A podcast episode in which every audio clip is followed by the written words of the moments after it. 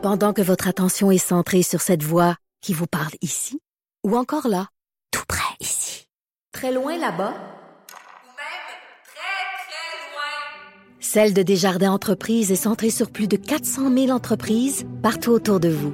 Depuis plus de 120 ans, nos équipes dédiées accompagnent les entrepreneurs d'ici à chaque étape pour qu'ils puissent rester centrés sur ce qui compte, la croissance de leur entreprise.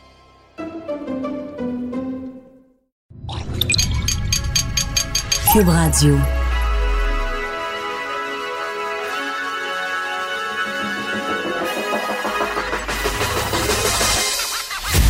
Jonathan Trudeau. Joe, Trudeau et Maude Boutet. Franchement dit. Cube Radio. Bon mercredi, aujourd'hui on est le 4 septembre 2019. Bon, Jonathan Trudeau, bienvenue dans Franchement dit à Cube Radio en compagnie de ma collègue Maude Boutet. Salut Maude. Salut, bon matin. J'espère que tu vas bien. Oui, ça va bien, malgré la pluie. Hein? Il La pluie. Trevor? C'était capoté. Moi, je pense que j'ai- eu le pire avec euh, la coupe d'autres euh, gangs de leftos euh, qui étaient sur l'autoroute Papineau ce matin. Salut. Il y avait vraiment... Il pleuvait. Accumulation d'eau sur l'autoroute. C'était pas chic quand même. Un petit peu d'aquasplanage? Quasiment, je vous dirais. Ouais, non, ici non plus à Québec, c'est vraiment pas beau. Il pleut pas mal, mais en même temps, on comprend qu'on se dirige tranquillement, pas vite, vers l'automne. Puis on n'a pas à se plaindre hein, avec l'été qu'on a eu. On a eu assez de, de beau temps. Voilà. Après le printemps merdique que nous avions eu. Voilà que l'automne euh, se pointe à nos portes. Je euh, terminais le show à Richard en lui disant la blague. Écoute, si t'as besoin de refaire ton patio, là, Simon Jolin Barrette. Oui. Euh, Ta toilette est Oui, bouchée, j'ai Simon. Jolin Barrette? Ben, sais-tu quoi, Simon Jolin Barrette, justement, il est, il est ici ce matin. Il installe la pancarte du Archambault au coin de la Ah, rue. ben ouais. Ben oui, ben oui, ils l'ont appelé, voyons. Et là, et là, moi, dans ma grande naïveté, je m'en allais dire, ben oui, mais là, ils vont l'assermenter à Québec tantôt à 10h30, il peut pas être à Montréal en même temps. Non, je m'excuse. Si quelqu'un peut faire ça, le don d'ubiquité, oui. c'est Simon Jolin Barrette. Il Voilà. est capable d'être à deux endroits euh, en même temps. Euh, donc, on fait des farces, mais tu sais, Simon Jolin Barrette qui s'impose toujours plus comme étant l'homme fort du gouvernement. Évidemment, il y en a deux. Il y a Geneviève Guilbeault, euh, la vice-première ministre qui travaille euh, très, très fort, qui réussit euh, très bien, une excellente porte-parole. Mais Simon Jolin Barrette, la job tough d'un dernier mois, c'est lui qui l'avait. Projet de loi sur l'immigration, projet de loi 21. Juste, ça, c'est un aspect que les gens voient un peu moins dans, dans le quotidien, mais d'articuler l'action gouvernementale en chambre à titre de, de- de leader du gouvernement. C'est une job. ouais, C'est toute une job. Imagine, il menait tout ça de front. en faisant un C'est petit impressionnant. jogging tout ça. Hum. En faisant du jogging. Faisant du ce qui jogging. était bien correct. Ben oui. L'épisode, le jogging gate. jogging gate pendant le, le- le baillon au, au mois de juin. Donc, si vous n'êtes pas au courant, euh, ça, euh, ça a été bruité euh, ce matin d'a- d'abord par euh, le collègue Bernard Drainville, ensuite confirmé par mes collègues de TVA Nouvelles. À 10h30, ça va se passer en quelques minutes. Simon Jolin Barrette qui va être assermenté à nouveau. Oui, il va demeurer leader euh, du gouvernement, mais en plus d'être ministre de l'Immigration, il va désormais euh, être responsable du portefeuille de la francisation et de l'intégration. Je trouve ça bien intéressant parce que euh, et- tu sais, on a parlé beaucoup il y a deux semaines, deux semaines et demie qu'on est entré en ondes de la situation du français à Montréal. Euh, mon passage à Montréal qui m'avait frappé, on en a discuté, j'en ai discuté avec Sophie Durocher, avec Richard, j'ai écrit dans le journal là-dessus. Oui. Et, je, loin de moi l'idée de dire que j'ai parti un débat, mais vraiment, je pense qu'on mettait, quand on en discutait, le doigt sur une problématique qui est de plus en plus présente, qui se fait de plus en plus sentir. Et là, il y a comme une prise de conscience qui est en train de s'opérer. Et le gouvernement, la personne qui était en place pour régler ces dossiers-là, pour faire avancer, cheminer ces dossiers-là, c'était Nathalie Roy, la ministre de la Culture et des Communications. Hein? Comme on dit, c'est pas un gros char. Oui. Ben, on lui a retiré, hein? Là, elle va, elle va garder culture et communication. Donc, techniquement, c'est elle qui va demeurer euh, responsable de, de- du dossier euh, d'aide aux médias. Mais on a vu dans ce cas-là aussi que Pierre Fitzgibbon le ministre de l'Économie a un rôle prépondérant à jouer là, dans le plan d'aide. C'est un peu plus lui qu'on a mis au devant. Nathalie Roy, franchement, c'est plate à dire, c'est le maillon faible du gouvernement. C'est dommage d'avoir des, des, des, des fois, c'est difficile de faire des analyses aussi tranchées parce que, bon, derrière les politiciens, il y a des hommes, il y a des femmes. Mais en même temps, si on fait le tour, on regarde tout le monde, tous les collègues chroniqueurs, analystes, depuis les débuts de ce gouvernement-là, ça ça prend pas une grande expertise pour se rendre compte que la personne qui en arrache le plus, c'est Nathalie Roy. Elle a dû euh, trouver ça un peu tough de voir euh, Madame Chassé quitter son poste à l'environnement parce que là, elle avait comme la deuxième position. C'est vrai? Ben, ben on n'en parlait pas là, dans ce temps-là, mais euh, parce que Chantal Chassé, elle monopolisait vraiment l'espace de, du, pétage de gueule un peu. Là. Oui, oui, oui. Donc, euh, ça va être annoncé euh, Marie-Chantal Chassé, pas de tirer, hein. Ne, ne pas oublier Marie-Chantal Chassé. Donc, ça va être annoncé à 10h30, officialisé Simon Jeanin Barrette, qui prend à nouveau du galon. Là, ça, évidemment, les gens vont dire, ah, il y, en a trop, il y en a trop, mais il faut pas oublier que le projet de loi 21 est derrière nous. Oui, tu sais, il risque d'avoir des trucs de contestation judiciaire, puis ça va revenir, mais en même temps, tu sais, le milieu qui va être le plus touché par les répercussions de la mise en application de la loi 21, c'est le milieu de l'éducation. Donc, en bien des cas, c'est le ministre de l'Éducation lui-même, Jean-François Roberge, qui aura à répondre. Donc, il, reste un petit peu de temps. Simon Jeanin Barrette, il lui restait un, petit peu de temps et euh, il saura fort bien l'occuper. Mais j'ai hâte de voir la réaction euh, de Nathalie Roy qui doit euh, avoir le kakeba ce matin. Oui, puis je voulais t'entendre, moi, sur autre chose par rapport à Nathalie Roy. Oui. Ben, hier, on rapportait euh, par la presse canadienne qu'en moins de 11 mois, euh, il y a eu euh, trois directeurs de cabinet embauchés, trois personnes différentes qui ont offert respectivement sept mois, quatre mois, et là, ben, il y a une nouvelle personne qui arrive en poste. Moi, je me demandais, le mettons, avec ton expérience politique, parce que toi, ça a l'air que ça te coule dans les veines. ben, ça veut dire quoi, ça? Me semble que c'est pas normal. Ça veut dire que ça va pas bien. Mais c'est eux qui quittent de leur plein gré ou bien c'est elle qui fait non, ça fonctionne pas à mon goût. ah, ça peut être un joyeux mélange des deux. Là. Mais il y a une chose qui est certaine, c'est que c'est pas normal de voir trois directeurs de cabinet en poste en moins d'un an, d'une année, dans un ministère qui, en plus, mode, pas le ministère le plus tough de la gang. Non. Tu sais, c'est pas à santé où tu dis, hey, c'est le, le gars ou la fille il a essayé, pour au bout de quatre mois, là, euh, il y avait la langue à terre ou l'éducation ou, tu sais, mettons, le chef de cabinet de Simon Jolin Barrette avec l'année qu'il a vécu. C'est toujours bien juste culture et communication. Et disant ça, je ne minimise pas l'importance de la culture au Québec. Là. Arrête pas dire ça. Là. Il fait dire ça. Ouais, toi, le gars de droite, la culture, on sait bien, c'est pas important. Non, non, c'est pas ça que je dis. Juste que politiquement, au quotidien, dans l'agenda gouvernemental, culture, communication, c'est pas ce qui demande le plus. Là, oui, on en entend un peu plus parler, évidemment, avec la crise des médias et tout, mais reste que c'est pas Nathalie Roy qui est tout le temps au bat pour le gouvernement. Donc, tu sais, des fois, l'aspect pression peut expliquer un certain roulement. Mais là, dans ce cas-ci, trois chefs de cabinet, alors que le chef de cabinet, c'est important des fois de le rappeler pour les gens qui sont peut-être un peu moins familiers que la politique. Dans un cabinet politique, il y, il y a le ministre, évidemment, qui est en charge. Mais la personne qui fait la courroie de transmission, la personne qui est la bosse administrative du cabinet, c'est-à-dire de tous les attachés politiques, l'attaché de presse, les adjoints, les adjointes, et qui fait le lien avec ce qu'on appelle la machine, avec le, ministère, les fonctionnaires, c'est le chef de cabinet qui souvent là est, à peu près autant ministre que le ministre. Il faut que tu sois en symbiose, il faut qu'il y ait une bonne relation. Et j'aurais beaucoup de difficultés, monde, à t'identifier des cas de figure que moi j'ai vu où il y a eu un bon roulement de chef de cabinet sans qu'on puisse ramener ça euh, directement au ministre ou à la ministre. Là. dire il y a un problème en haut. C'est rare que tu. Hey, si, pas chanceux. Hein? Lui, il est pas chanceux. vraiment, il n'est pas chanceux ou pas chanceuse. Normalement, il y a un problème. je pense à l'exemple qui me vient en tête, là, Martine Ouellette. OK. Martine Ouellette, lorsqu'elle était ministre de l'Environnement sous Pauline Marois, c'est pas des farces, là. Tu sais, quand on dit, mettons, les portes de son cabinet étaient des portes tournantes, là, les cheveux te revolaient tellement que les portes tournaient vite, là. Il y avait un bon vent, là. Ah non, non, t'avais de la misère à, t'avais de la misère à t'insérer si tu voulais rentrer, là, parce que tu mangeais la porte dans le dos tellement que ça allait vite. C'était incroyable. Puis elle, c'était autant les chefs de cabinet que le staff politique, que même les sous-ministres. Ça revolait, là, une machine à popcorn, Pop, pop, pop, pop, pop, Tout le monde savait que le problème, c'était Martine Ouellette.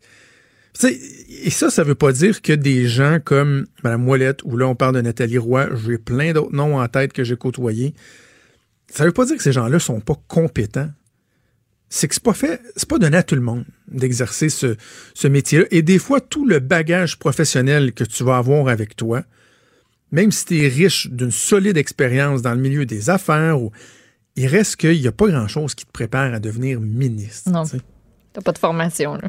Ce sont des responsabilités qui sont extrêmement lourdes euh, et c'est pas tout le monde qui est capable de, faire avec ces responsabilités-là. Dans le cas de Nathalie Roy, je pense que c'est difficile. Normalement, tu sais, ça veut pas. Il y, a- des gens que tu dis, bah, il y a un certain apprentissage à faire, ils vont réussir euh, à le faire. Dans le cas de Nathalie Roy, je, pense qu'au moment où il y aura un remaniement ministériel, quand on sait qu'il y a des gens de talent euh, qui sont sur j'aime pas ça dire sur les lignes de côté parce qu'il faudrait pas sous-estimer, négliger le rôle de député, mais tu sais, qui aimerait ça, qui se se sentent prêts à avoir des, des fonctions accrues, ben, je pense que Nathalie Roy pourrait peut-être euh, passer dans le tordeur. En tout cas, je, je ne serais absolument pas surpris. Alors euh, voilà, ça va se passer. D'autres choses que je veux te parler de politique, mais on pourra peut-être en reparler plus tard. Le Bloc québécois, je t'ai pas parlé encore du slogan du Bloc, hein? Non, tu m'en avais pas parlé. Je te dirais ceci, OK? Je dirais ceci. Mon collègue Mathieu Bock-Côté, que je respecte énormément, pour de vrai, il n'y a aucun euh, sarcasme quand je dis ça. Euh, ça veut pas dire que je suis pas souvent en désaccord avec lui. Publie un texte dans le journal, une chronique qui s'appelle Bloc, un slogan à assumer. Il faut rappeler que le slogan, c'est Le Québec, c'est nous. Le Québec, c'est nous. Et Mathieu dit, entre autres, je, le, je cite un ou deux passages, là, euh, alors que les autres partis fédéraux représentent le Canada au Québec et seront toujours prêts à sacrifier les intérêts du Québec au nom des intérêts supérieurs de la Fédération. Le Bloc n'entend servir que la nation québécoise. Je, je répète, là, les autres partis seront toujours prêts à sacrifier les intérêts du Québec au nom des intérêts supérieurs de la Fédération. Hein?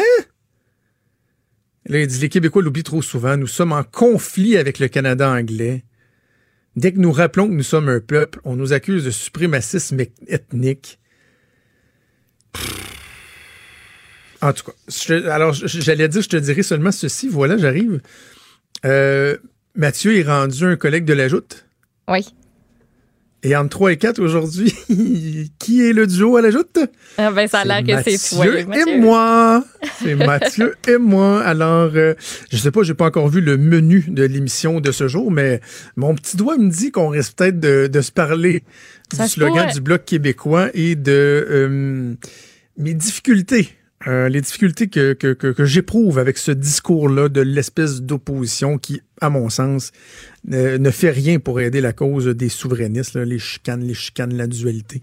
Certainement pas comme ça qu'on va raviver le sentiment euh, souverainiste, la ferveur souverainiste au Québec. Et on a un gros show. Juste vous dire tout de suite, au retour de la pause, on va parler à Jean-Luc Mongrain concernant le, délai euh, du grand, grand journaliste Pierre Nadeau.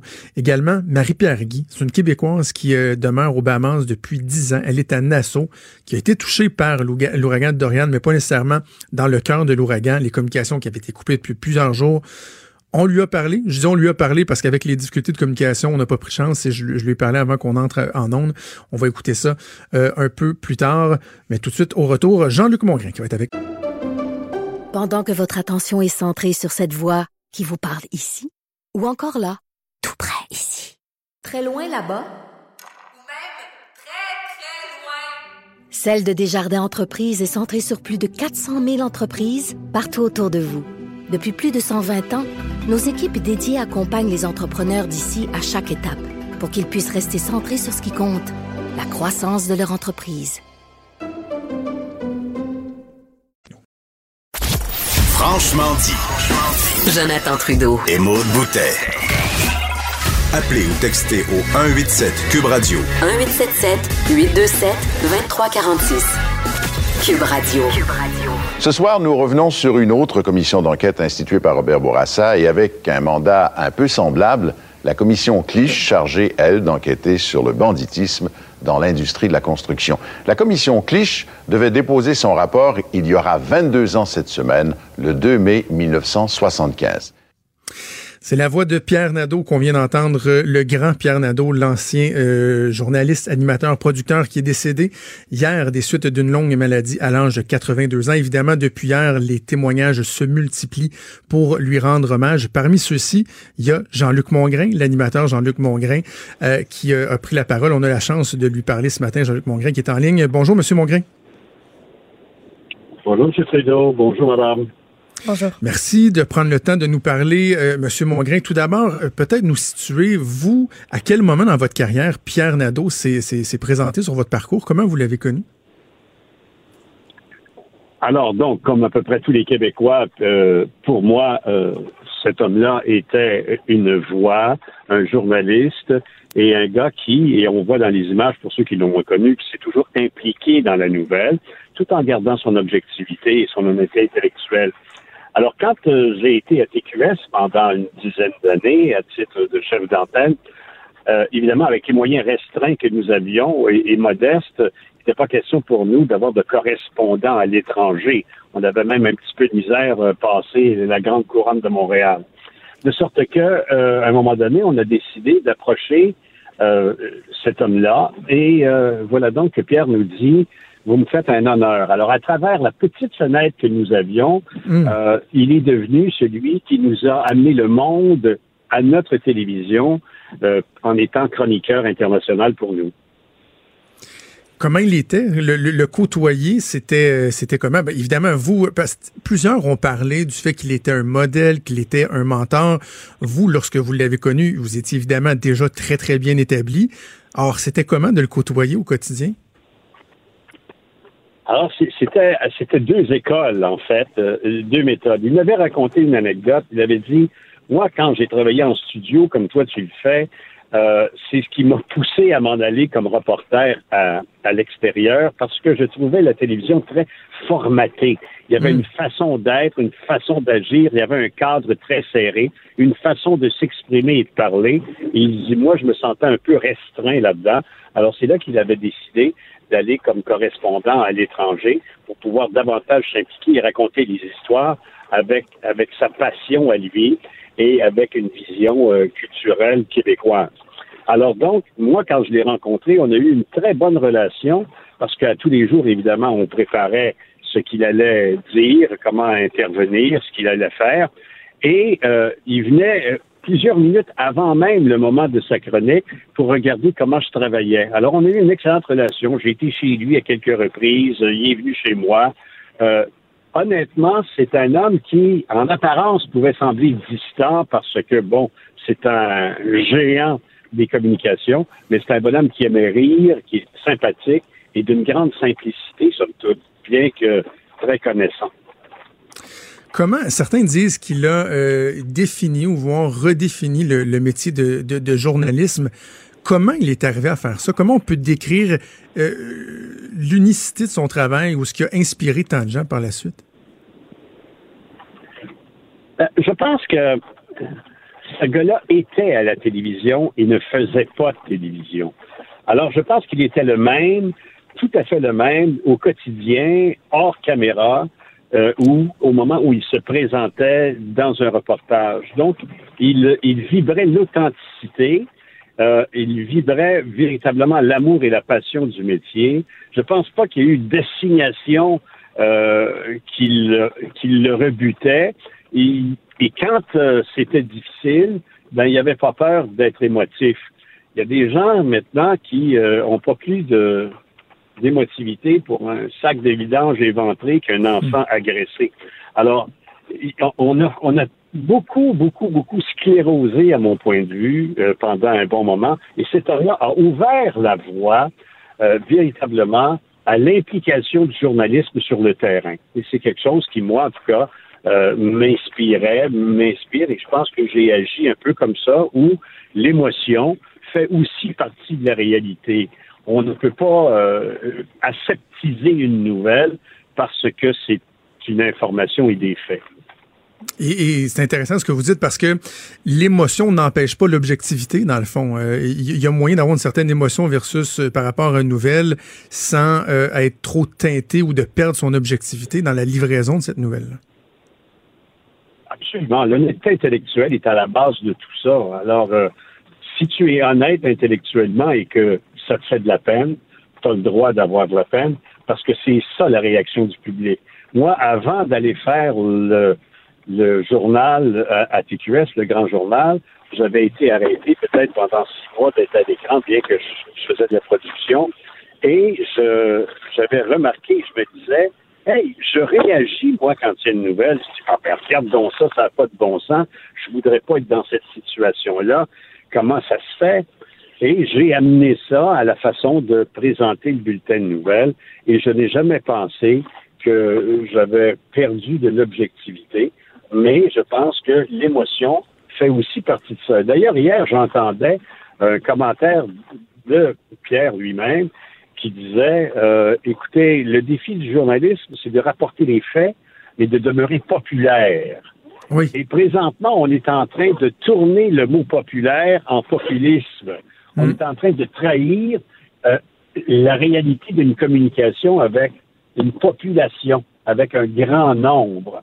Euh, vous savez, euh, si vous n'êtes pas sur la fréquence et que vous ne vous, vous pourrez jamais rejoindre les gens. Les gens racontent. Et Pierre racontait des histoires. C'est ça l'idée. Une nouvelle, c'est une histoire. Personne n'arrive chez lui le soir et lit euh, sa journée à son conjoint ou à sa conjointe. Il lui raconte. Mais si, on dit, M. Mongrain, que cette capacité-là est, peut-être moins présente de nos jours, est-ce que c'est la dynamique dans laquelle on se trouve au niveau médiatique qui a amené ça, une espèce d'érosion de, de- ce type de journalisme-là? Ou c'est-tu des mauvais plis que collectivement on a pris dans les médias? Est-ce que c'est possible aujourd'hui de voir un Pierre Nadeau émerger encore dans le contexte actuel médiatique? Il le faudrait, euh, et, évidemment, les gens vont se démarquer, parce que je pense que les réseaux sociaux ont fait en sorte qu'ils ont amené en 140 caractères une analyse qu'ils prétendent être complète. Je pense que les médias, de façon générale, lorsqu'un président américain se lève le matin à 5h30 et envoie 140 caractères, il vient d'orienter l'ensemble des médias pour le restant de la journée. C'est pas l'histoire de Trump que l'on doit répéter. C'est comment il se fait que lui est capable de bâtir l'histoire.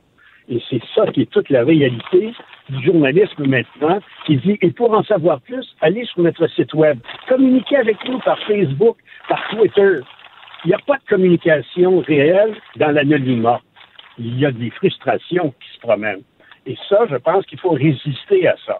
Mais c'est la mode. Et en même temps, et du même coup, il y a des géants qui viennent voler carrément nos salles de nouvelles, qui viennent carrément prendre une place sur des médias importants, des plateformes importantes, ce qui amène des baisses de revenus pour les médias privés et ce qui empêche donc de fournir des équipes de plus en plus importantes. C'est une attrition. On va devenir peau de chagrin parce qu'on se laisse envahir par des médias sur des plateformes étrangères, virtuelles, qui sont incapables de participer à la santé économique du journalisme québécois. C'est assez gris l'avenir du, euh, journalisme. Euh, je vous écoute puis je, incapable de, vous contredire dans, ce que vous dites, mais en même temps je me dis comment on peut euh, essayer de, virer ça de bord. J'aime bien l'angle que vous apportez de, de dire faut se connecter davantage sur les gens, commencer à dialoguer, d'avoir une conversation bidirectionnelle, pas seulement nous nous adresser aux gens, mais d'écouter ce que les gens ont à dire. Mais est-ce qu'il y a moyen de virer le navire? Je, pense qu'il va falloir se réinventer. Il va falloir cesser d'être aspiré par une mode. Vous savez, euh, c'est sûr que le défi, c'est l'écoute pour un média traditionnel. Le défi, c'est le lectorat. On s'est en allé sur d'autres plateformes formidables. Euh, on a le droit de passer du radio à au radio à transistor, au radio à lampe et maintenant à la radio comme vous êtes sur le- le- sur Internet. Mais les contenus, les contenus demeurent le grand défi. C'est pas les technologies, c'est ce qu'on met dans le tuyau qui est important. Et ça, ça a des coûts. Et si on coupe les capacités économiques des médias, on va couper la capacité d'obtenir des contenus de valeur. Alors, on se satisfait de 140 caractères ou d'une opinion livrée dans l'anonymat. Jean-Luc Mongrain, merci beaucoup d'avoir pris le temps de nous parler euh, ce matin. Ça a été fort apprécié. Ben, c'est très gentil, M. Trudeau, et je pense qu'il faut transmettre l'ensemble de nos euh, sympathies à la famille de cet homme qui nous a ouvert à la connaissance et qui a fait en sorte que le monde, bien qu'il soit loin, nous fasse que nous sentons concernés. Assurément. Toujours un plaisir de vous entendre. Merci beaucoup, Jean-Luc Mongrain. Au revoir, M. Trudeau. Merci donc Jean-Luc Mongrain. Monde, je suis, je suis vraiment content qu'on ait eu l'occasion de lui parler parce que on l'entend un peu moins que, que par le passé. Et euh, cet homme-là a encore tellement quelque chose à dire, tellement euh, pertinent. Bon, évidemment, le but premier, c'est de, de rendre hommage au grand Pierre Nadeau, mais d'entendre aussi Jean-Luc Mongrain euh, élargir un peu le- la discussion et parler de l'avenir des médias, de la situation actuelle. Je trouve que c'est pertinent. Il y a un lien à faire parce qu'on se rappelle de l'époque de Pierre Nadeau, mais en même temps, ça nous permet de, de jeter un regard sur ce qui se passe en ce moment, ce qui est moderne, ce qui est contemporain dans les médias. Et, je pense que sa lecture est, tout à fait pertinente. Oui, puis si vous voulez vraiment aussi euh, bien comprendre l'ampleur de, de la carrière de cet homme-là, euh, hier, tu, tu, nous en faisais part à l'équipe, comme quoi il y a un documentaire qui allait être présenté à RDI. Oui. Euh, documentaire de Monsieur Laurando est aussi disponible sur tout.tv. Fait que moi, j'ai écouté ça hier parce que, pour être bien honnête, moi, Monsieur Nadeau, j'ai pas, j'ai pas grandi avec lui. là. J'ai 24 ans, donc j'ai, oui. j'ai découvert toutes les facettes de sa carrière, puis ça m'a jeté à terre tous les événements qu'il a pu couvrir à l'international, puis qui l'ont marqué. Euh, c'est, hallucinant. C'est incroyable, hein, parce que moi, j'ai 38 ans, donc je le connais un peu plus que toi, mais il reste qu'il y a euh, euh, euh, de grands pans de sa carrière auxquels je n'ai pas été exposé parce que j'étais beaucoup trop jeune. Donc, évidemment, la voix de Pierre Nadeau, son style, sa grande classe et tout, c'était encore frais dans ma mémoire, mais en regardant le, le documentaire de, de Marc Laurando, je l'ai visionné hier, comme tu dis, tu te rends compte à quel point sa carrière a été euh, diversifiée, premièrement rempli à quel, point, à quel point il était témoin de, de choses incroyables. Et il y a un aspect, moi, qui m'avait peut-être échappé quand j'étais plus jeune, c'était son côté très combatif en entrevue avec euh, les, les hommes Ouais. politiques, entre autres. Là. On a vu des entrevues avec Robert Bourassa, avec Pierre-Éliott Trudeau. Et ce qui nous démontre, la leçon qu'on peut en tirer, c'est à quel point il y a moyen de poser à peu près n'importe laquelle des questions, tout en étant respectueux, sans euh, avoir l'air de, de, de, de regarder de haut les gens à qui on, on s'adresse ou de leur manquer de respect. Euh, tu sais, il, il posait des questions incroyablement difficiles, mais avec une classe, là, Oui, un, un swag aussi. incroyable. là. Ben oui, t'as pas besoin de grimper sur la table, de déchirer les rideaux, puis de pour poser ce genre de questions-là, tu sais. Puis je pense que c'est ça aussi qui l'a amené à avoir de bonnes relations avec les gens qui l'interviewaient, puis à avoir au final de, bonnes réponses. C'est ça ça toujours le, le but ultime d'un intervieweur, avoir la meilleure entrevue possible, les meilleures réponses, puis il savait comment tirer ça de, de ses invités. Oui. Encore une fois, comme le dit M. Mongrain, euh, on joint notre voix, euh, je pense, à euh, tout le Québec pour euh, offrir nos plus sincères condoléances, nos sympathies à la famille de Pierre Nadeau. Évidemment, on pense entre autres à sa fille Pascal Nadeau, la, la jour- journaliste lectrice de nouvelles. On vous souhaite nos plus sincères sympathies. Vous écoutez Franchement dit. Alors, on va aller rejoindre Marie-Pierre Guy. Madame Guy est une Québécoise qui vit aux Bahamas depuis une décennie, depuis dix ans. Elle est à Nassau. Évidemment, les derniers jours euh, ont euh, assurément euh, pas été de tout repos pour elle. On va prendre de ses nouvelles aussi, s'informer sur comment ça se passe en ce moment là-bas. Madame Guy, bonjour.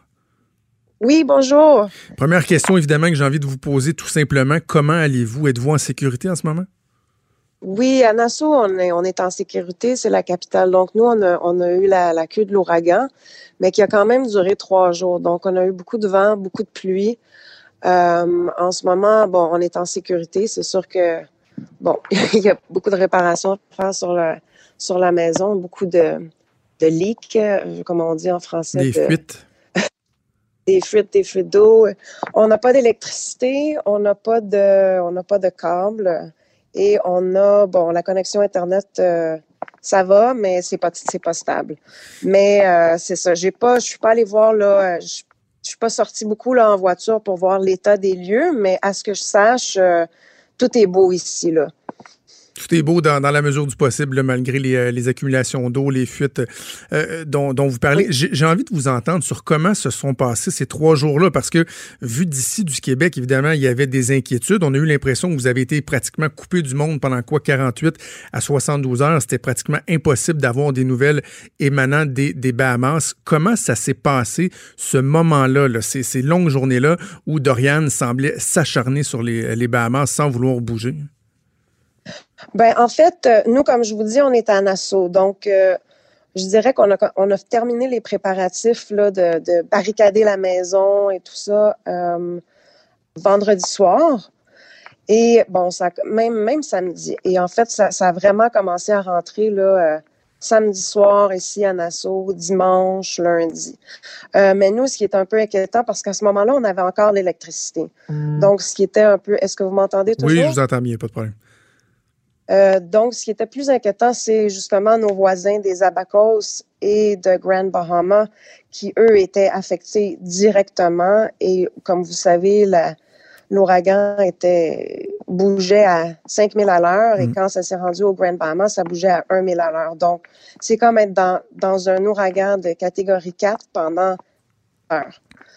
Alors, euh, c'est ça qui, qui, qui est plus inquiétant. Moi, nous, on a des amis qui étaient aux Abacos on a, heureusement, hier à 6 heures, on a eu des nouvelles et on, on tout ce qu'on sait, c'est qu'ils sont en vie. OK.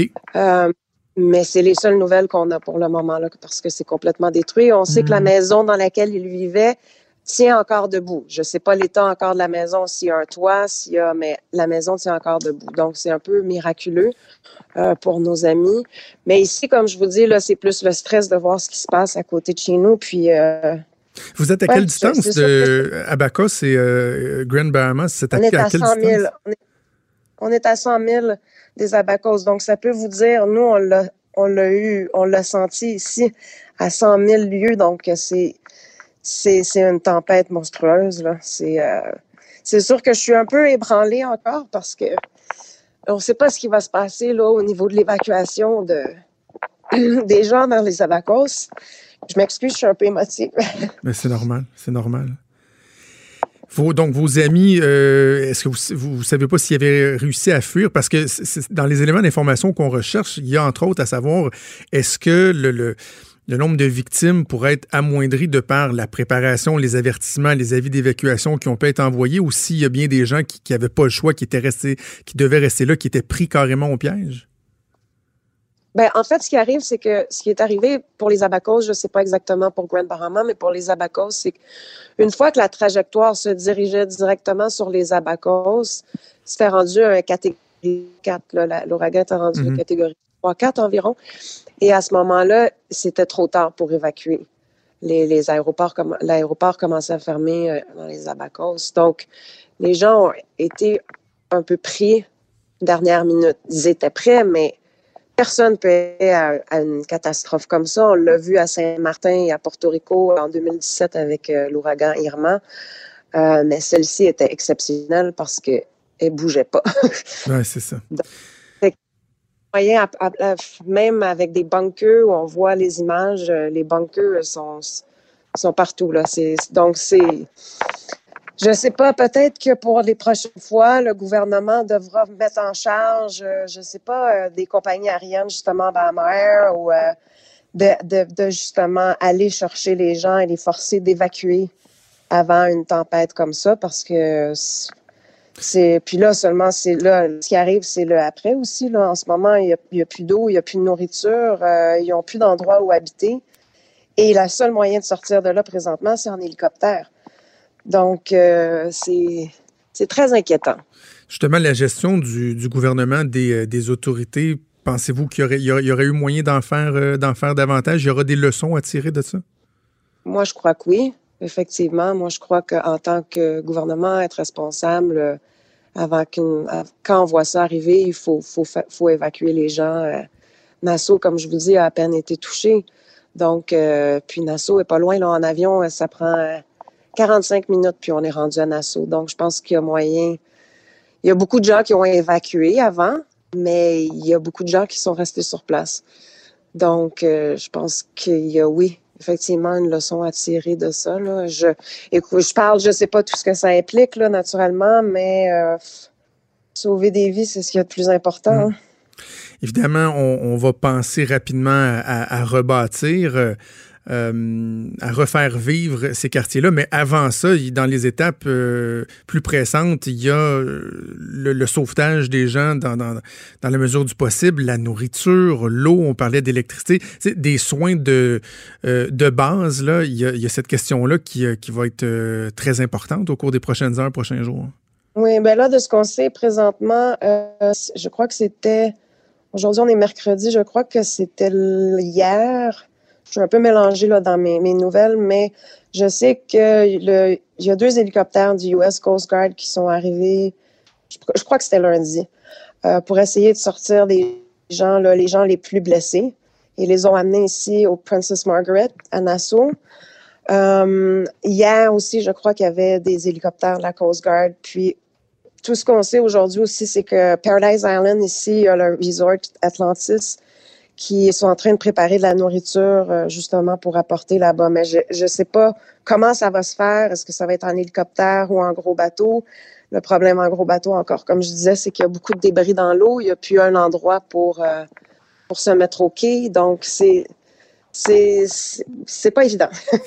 Est-ce que, que, ce soit vous, les, les, les, gens qui vous entourent, le, le, le quartier, le, le, voisinage, etc., est-ce qu'il y a euh, une espèce de, de sentiment d'impuissance qui vous habite? Parce que, bon, c'est à 100 000, mais en même temps, vous, euh, il y a une certaine proximité, évidemment. Vous connaissez des gens-là. J'imagine qu'il doit y avoir à quelque part un certain désir de, de vouloir aider, faire quelque chose, mais à ce stade-ci, ça doit être extrêmement difficile de, de se rendre utile là, dans les conditions actuelles. Ah, mais tout à fait, ce sentiment-là de, de, de, de, juste de, de, de, pouvoir rien faire et euh, c'est atroce, c'est atroce. Euh, mais par contre, euh, bon, c'est sûr qu'on a des amis ici, puis là on se dit ah oui, on pourrait aller en bateau, mais euh, il faut faire très attention parce que c'est ça là, il faut pas non plus se mettre euh, dans une situation où on est dans les jambes des gens expérimentés qui sont vraiment là euh, pour, pour euh, qui sont là aussi pour le niveau de la sécurité. Donc, euh, en, ce moment, il n'y a rien vraiment qu'on puisse faire. Il faut, faut, vraiment se fier aux professionnels qui seront sur place. Puis après, j'imagine qu'ils vont nous mettre au courant que oui, si si on veut aller aider. Comme je vous dis, de toute façon, même si moi j'ai un ami ici, des amis avec qui je travaille, qui ont un avion. Aujourd'hui, euh, ils partaient en avion. C'est sûr qu'ils peuvent pas atterrir dans les abacos, mais ils partaient en avion avec le New York Times et avec euh, des journalistes justement des États-Unis pour euh, prendre des photos puis voir comment on pourrait aider le plus ben possible. Oui. C'est sûr qu'en avion, on peut aussi, on peut jeter des, des, des, sacs avec des provisions et tout. Là, en ce moment, ce que je crois qu'ils ont plus besoin aussi, là, c'est c'est des toiles, c'est des outils, des, des, clous, des marteaux, des euh, naturellement de la nourriture, là, mais c'est tous ces petits détails-là qu'on pense pas, là, hein, du duct tape avec des toiles pour se protéger de la pluie, mm. parce qu'ils ont encore de la pluie quand même, et plus de toit sur la tête. C'est euh, chez vous, à Nassau, est-ce que la, vie commence à reprendre son cours? Vous me dites que bon, il y a des problèmes d'électricité, des inondations à certains endroits. Est-ce que les gens recommencent à travailler ou est-ce qu'on est complètement paralysé encore à ce stade-ci? Non, non, non, non, non, non. Tout est beau ici. Même euh, hier, euh, j'ai réussi euh, à sortir, à conduire. Euh, okay. Tout est beau, là. C'est rien de. On, nous, on a été frappés à Nassau avec Matthew, qui était, si je me trompe pas, en 2016, qui est en catégorie 3-4. Ça, c'était autre chose, là. Mais là, en ce moment, comme je dis, on a juste eu la queue de l'ouragan, mais c'est juste que ça a duré trois jours. Ouais. C'est ça, là. C'est quand il pleut pendant trois jours, ils vendent pendant trois jours. C'est ça qui, qui fait le plus de dommages aussi, là. C'est pas comme une tornade. Je dis pas qu'une tornade, il n'y a rien là, mais je veux dire, une tornade, ça passe en général euh, assez rapidement. Mais là, euh, c'est des trois jours de, de tempête. Donc. Euh, J'imagine qu'éventuellement, vous, vous, allez avoir l'occasion de prendre du, recul par rapport aux événements, mais euh, comme ça, à chaud, est-ce que ça vous fait reconsidérer le fait de vivre dans un endroit qui, normalement, ou en temps normal, ou à la très grande majorité du, du, du temps, est un endroit paradisiaque, mais qui peut être susceptible de, faire face à, à, à, de pareils événements euh, météorologiques? Est-ce que c'est de nature à vous faire reconsidérer ou pas du tout? Tout à fait. C'est drôle que vous le mentionnez parce que moi, ça fait une couple d'années que je commence à me, me, demander si d'un retour au Québec, euh, quelque chose comme ça, par- parce que oui. Euh, le bon, là, je sais pas si ma mère va m'entendre, mais euh, le seul problème que j'ai ici, ben, qui est pas un gros problème, c'est que j'ai des animaux euh, que j'ai que j'ai sauvés ici. Je- je- J'essaie de, de participer beaucoup euh, au Rescue de Humane Society ici. Donc, j'ai deux chiens, trois chats. Euh, très difficile pour moi de, de laisser mes animaux en arrière. Par contre, euh, je parlais avec quelqu'un justement, puis là, je me suis dit, si jamais il y a un ouragan de la sorte qui se présente à Nassau, c'est certain qu'il faut que je sorte d'ici parce que c'est, c'est, c'est Nassau, on, ben, on, sur- on, on survivra pas. C'est comme ça va être comme les abacos. Donc, on, on se croise les doigts que ça arrive pas, mais euh, c'est sûr qu'il faudrait que je trouve un moyen là, de, de sortir d'ici avec mes animaux trois jours avant, là, euh, puis prendre la décision euh, de sortir, de m'en aller aux États-Unis ou euh, au Québec là, pour cette. Pour Mais pas, mais, pas, mais pas, vous y songez pas de manière permanente, là, de dire je, je, je vais redéménager mes pénates puis retourner au Québec, par exemple, ou déménager aux États-Unis. Ben, un peu, un Oui. peu, parce qu'il y a toujours des challenges aussi, là, après dix ans de vivre sur une île. Oui, c'est paradisiaque, mais il y a beaucoup de challenges. C'est, euh, c'est, pas toujours évident. On a beaucoup, beaucoup, déjà, on a beaucoup de problèmes avec la compagnie électrique ici au niveau de l'électricité. Euh, donc, après une tempête comme ça, qu'on n'a même pas été touché par, ben, touché directement par l'ouragan, que on n'a toujours pas d'électricité, c'est, un peu, euh, oui, au niveau de la culture, au niveau de, c'est sûr que les racines euh, du, du Québec euh, nous manquent un peu, quelquefois. Mais Marie-Pierre Guy, merci beaucoup, beaucoup de nous avoir reparlé. Je vous souhaite bon courage, bonne chance à vous, aux gens qui vous entourent. Espérons que vous aurez des nouvelles de vos amis le plus rapidement possible. Et euh, voilà, bon courage, En merci. fait, j'aimerais juste seulement dire un, un mot parce que si les gens veulent, on a, on a besoin d'aide, c'est sûr. Donc, si les gens veulent faire euh, des dons ou euh, il y a le site Internet, euh, vous pouvez tout voir ça sur le site Internet des Bahamas. Euh, ou donner des dons pour les gens justement euh, du Canada. C'est sûr que c'est plus au niveau financier. Les gens, sinon les gens de, des États-Unis, là, c'est besoin d'une génératrice de jet ski, de ces choses-là pour les abacos et Grand Bahama. C'est- tous les dons sont, sont appréciés. Euh, sur GoFundMe euh, aussi, vous pouvez trouver ça, mais sur le site des Bahamas, euh, c'est facile à trouver. Ouais, les gens qui Donc, auront besoin de l'aide de, de- de toute la communauté internationale, euh, tous les dons qui seront les bienvenus. Marie-Pierre Guy, merci de nous avoir parlé. Des débats, des commentaires, des opinions. Ça, c'est franchement dit. Cube Radio. On va parler d'économie avec Jean-Denis Garon, qui est chroniqueur économique au Journal de Montréal, le Journal de Québec, également professeur au département des sciences économiques de l'UCAM. Salut Jean-Denis. Salut, comment ça va? Ça va très bien, ça va très bien. Est-ce que je t'ai dit que j'ai étudié à l'UCAM? Moi, je, je- je suis un produit, Ah, je suis un drop-out de l'UCAM, en fait. Ben écoute, ça- ça- on est deux. Et là, ben, moi, je suis un drop-out, par exemple. Non, moi, j'ai pas de repère. Donc, donc, t'as pas terminé, ça c'est quand même bien fini.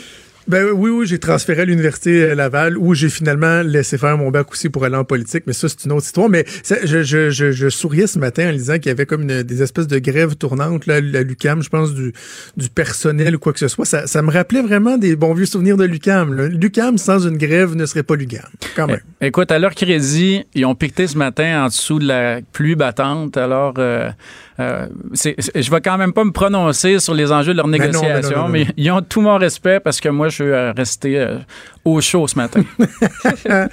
Écoute, avec toi, on va revenir sur euh, ta chronique que tu as publiée en début de semaine. Évidemment, on parle des GAFAM, des géants euh, du web euh, qui sont au cœur de la crise médiatique en ce moment. On va parler de ça, ce qui pourrait être fait, ce qui n'est pas fait, pourquoi ce l'est, mais j'ai envie qu'on on, on prenne un pas de recul, qu'on fasse un peu de pédagogie ensemble, si tu le veux bien. Lorsqu'on parle du modèle des GAFAM qui fait en sorte qu'on est privé de revenus, rappelle-nous comment il fonctionne justement pour éviter d'avoir à nous payer un certain dû? Bon, il y a deux choses. Là. Il y a les, euh, les GAFAM, ces gigantesques entreprises du numérique. Là. Ils nous intéressent, elles, parce que elles ont à leur disposition tous les moyens qu'ont les géants pour éviter l'impôt. Bon.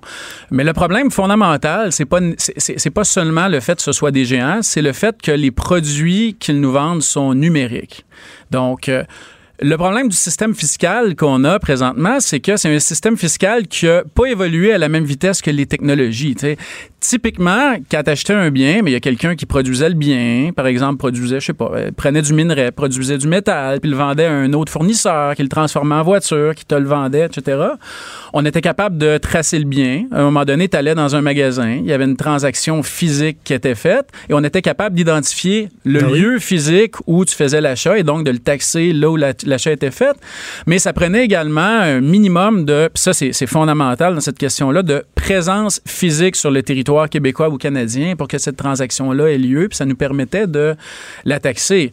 Euh, les, produits numériques ont le problème suivant, c'est que le vendeur et l'acheteur sont pas au même endroit. Alors d'abord, il y a toute la question de où a lieu la transaction.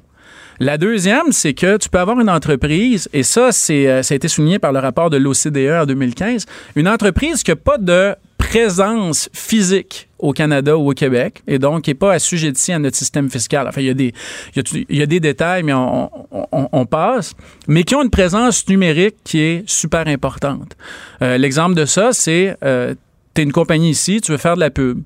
Tu appelles Google qui est aux États-Unis, tu paies ta pub à Google aux États-Unis, la pub est publiée sur les ordinateurs des gens d'ici à partir d'un serveur qui est aux États-Unis. Où a lieu la transaction? Ouais, Alors, notre ça. système fiscal, c'est pas ajusté à ça. C'est pas la question d'essayer d'aller taxer tout, de trouver des nouvelles taxes, de trouver des nouvelles façons d'enlever de l'argent euh, aux consommateurs. C'est vraiment une façon de, euh, cette fameuse taxe sur les GAFAM qui nous intéresse parce qu'ils sont gigantesques et peuvent exploiter tous les moyens d'évasion fiscale qui viennent avec à la fois le fait qu'ils sont numériques et qui sont gigantesques. Alors, c'est juste une question d'équité fiscale envers nos entreprises ici qui souvent fournissent les mêmes produits, les mêmes services, qui ont une présence à la fois physique et numérique sur notre territoire et qu'on doit taxer.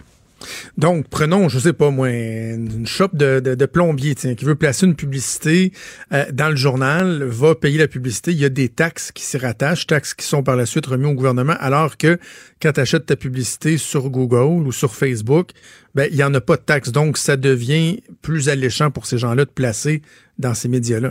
Ben absolument. Je veux dire, puis bon, euh, d'abord, ces médias-là sont, sont attrayants, il faut le dire. Là, on, on a parlé beaucoup de, de, Ben de oui. force- de forcer les gouvernements à payer des pubs dans les journaux et tout, mais bon, euh, il reste que c'est quand même les médias sociaux que les gens regardent. C'est Mm. c'est la première raison pour laquelle on y va, c'est parce qu'il y a de l'exposition. Maintenant, mais c'est clair que tu vas acheter un produit qui normalement serait taxable si tu l'achetais à une compagnie de pub qui est située au Québec ou au Canada. Il ne sera pas nécessairement taxé parce que dans le fond, la transaction peut être vue comme étant étrangère. Alors, c'est le problème avec ça, c'est le niveau de confusion qui est généré par la nature numérique des produits. Alors, on ne sait plus qu'est-ce qui a lieu où où a été la transaction, parce qu'on n'a plus de personnes physiques qui se rencontrent. Et euh, les conventions fiscales entre pays ne se sont pas ajustées à ça. Puis au Canada, ben, on est particulièrement à la traîne. Mais bon, donc il y a une confusion, il y a des principes, euh, d'anciens principes qui, qui ne s'appliquent plus, en tout cas qui sont plus adéquats. Quand on, on pense à des solutions, parce que bon, je- on écoute des partis politiques, des différents acteurs, on dit ben c'est pas compliqué, c'est pas compliqué de taxer les. Mais est-ce que c'est si simple que ça, justement, de par le fait qu'il y a un principe de présence physique qui n'existe pas en ce moment? Est-ce qu'il existe des modèles? Est-ce qu'il y en a des gens qui ont trouvé des façons de faire qui pourraient être juste et équitables pour tout le monde? Bon, ben, on, va y aller avec deux éléments. Puis là, tu vas voir, on n'est pas dans la, on n'est pas dans les grands débats intellectuels, on est dans la simplicité. Évidemment, c'est pas, pas si facile à appliquer, mais prends l'exemple de Netflix. Toi, tu achètes un abonnement sur Netflix. Euh, Netflix, parce qu'il n'y a pas de présence physique au Canada, bien qu'il y ait une présence numérique, n'a pas à collecter la TVQ, n'a pas à te la percevoir comme quand tu vas, par exemple, dans un magasin de jouets. Ouais. Cependant, la loi canadienne dit que comme ton produit va être consommé et a été acheté sur le territoire québécois, tu dois payer la TPS puis la TVQ. Tu comprends-tu qu'il faut que tu la payes, mais qu'eux n'ont pas à la collecter?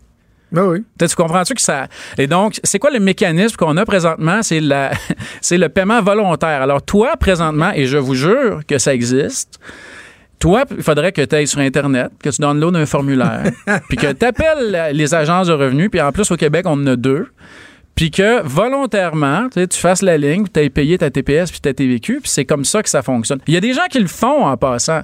C'est pour la Ouais. plupart des On a des données là-dessus? Oui, on a des données. Moi, je me, je, je me suis adonné en fait à travailler là-dessus.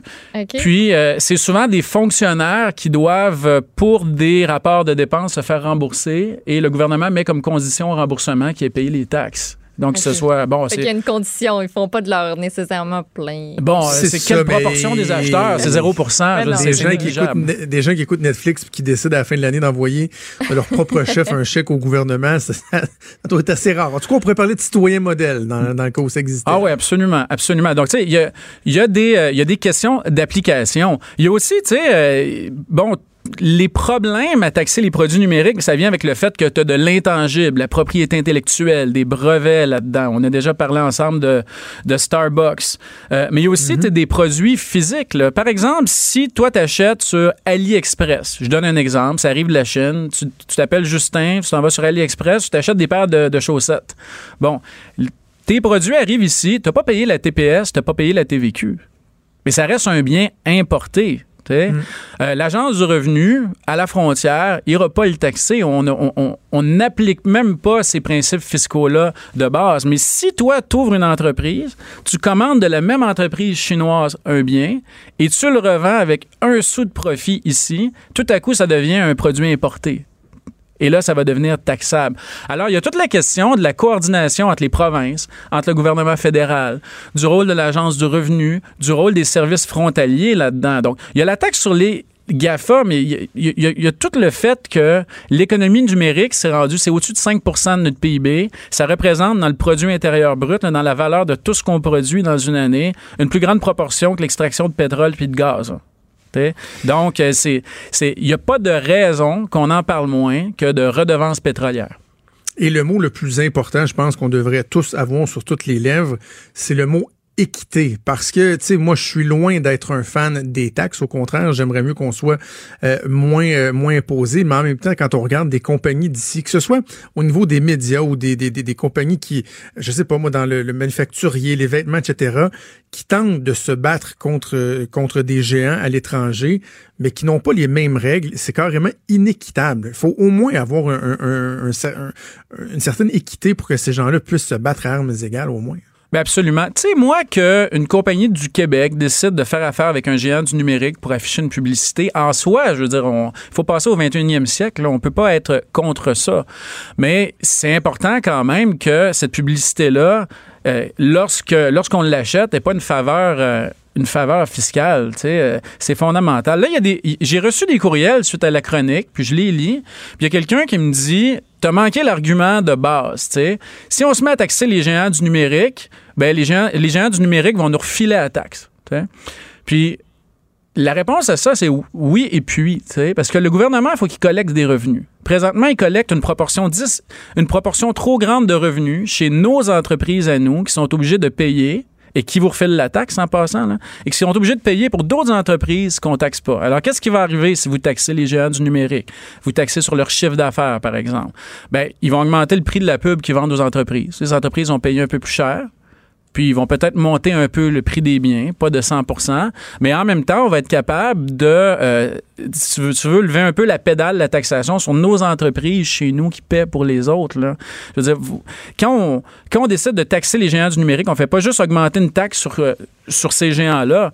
On se donne aussi la marge de manœuvre pour euh, nos propres citoyens, nos propres entreprises, puis les gens qui créent de la valeur ici, puis qui ont une présence physique, puis qui donnent des emplois chez nous.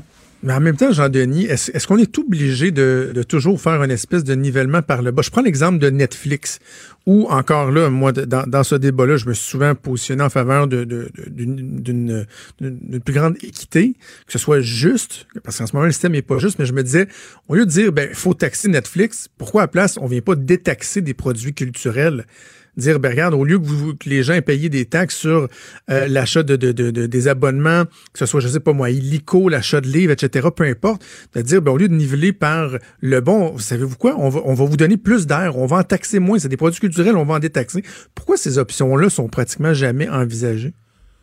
Ben, D'abord, ils sont envisagés. Un nombre de produits cul- culturels qui sont pas taxés en, ver- en- en vertu de la TVQ. Là. Je si tu achètes des livres dans une librairie, euh, ça fait longtemps que. En fait, ça, date du gouvernement de Robert Bourassa, de Lisa Frula, qui était ministre. Les, les livres sont pas taxés. C'est une, une avenue qu'on a explorée. Maintenant, il faut que tu comprennes que quand tu fais affaire à une entreprise qui fait partie des 3, 4, 5 plus grandes entreprises au monde, euh, de tout détaxer, tout ce marché-là, ce ne sera pas une façon nécessairement de euh, si tu veux, de faire la promotion de notre cul- notre culture parce que tu ne te bats pas à armes égales. Je pense que c'est souvent ça l'argument des Au gens de qui la disent production et tout. là. faut taxer les gros parce qu'à un moment donné, les petits vont pas survivre. Ça, c'est une question de politique publique. Puis tu as raison de dire on peut être pour ou on peut être contre.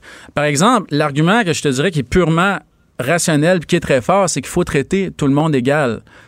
Et là, présentement, c'est pas ça qu'on a. Mais c'est sûr que de dire, euh, regarde, euh, on va taxer euh, les magazines puis les journaux québécois, on, va- on va abolir les taxes et magazines, ces journaux québécois, puis sur nos produits culturels, puis qui ont déjà très, très, très peu de taxes, puis sont subventionnés.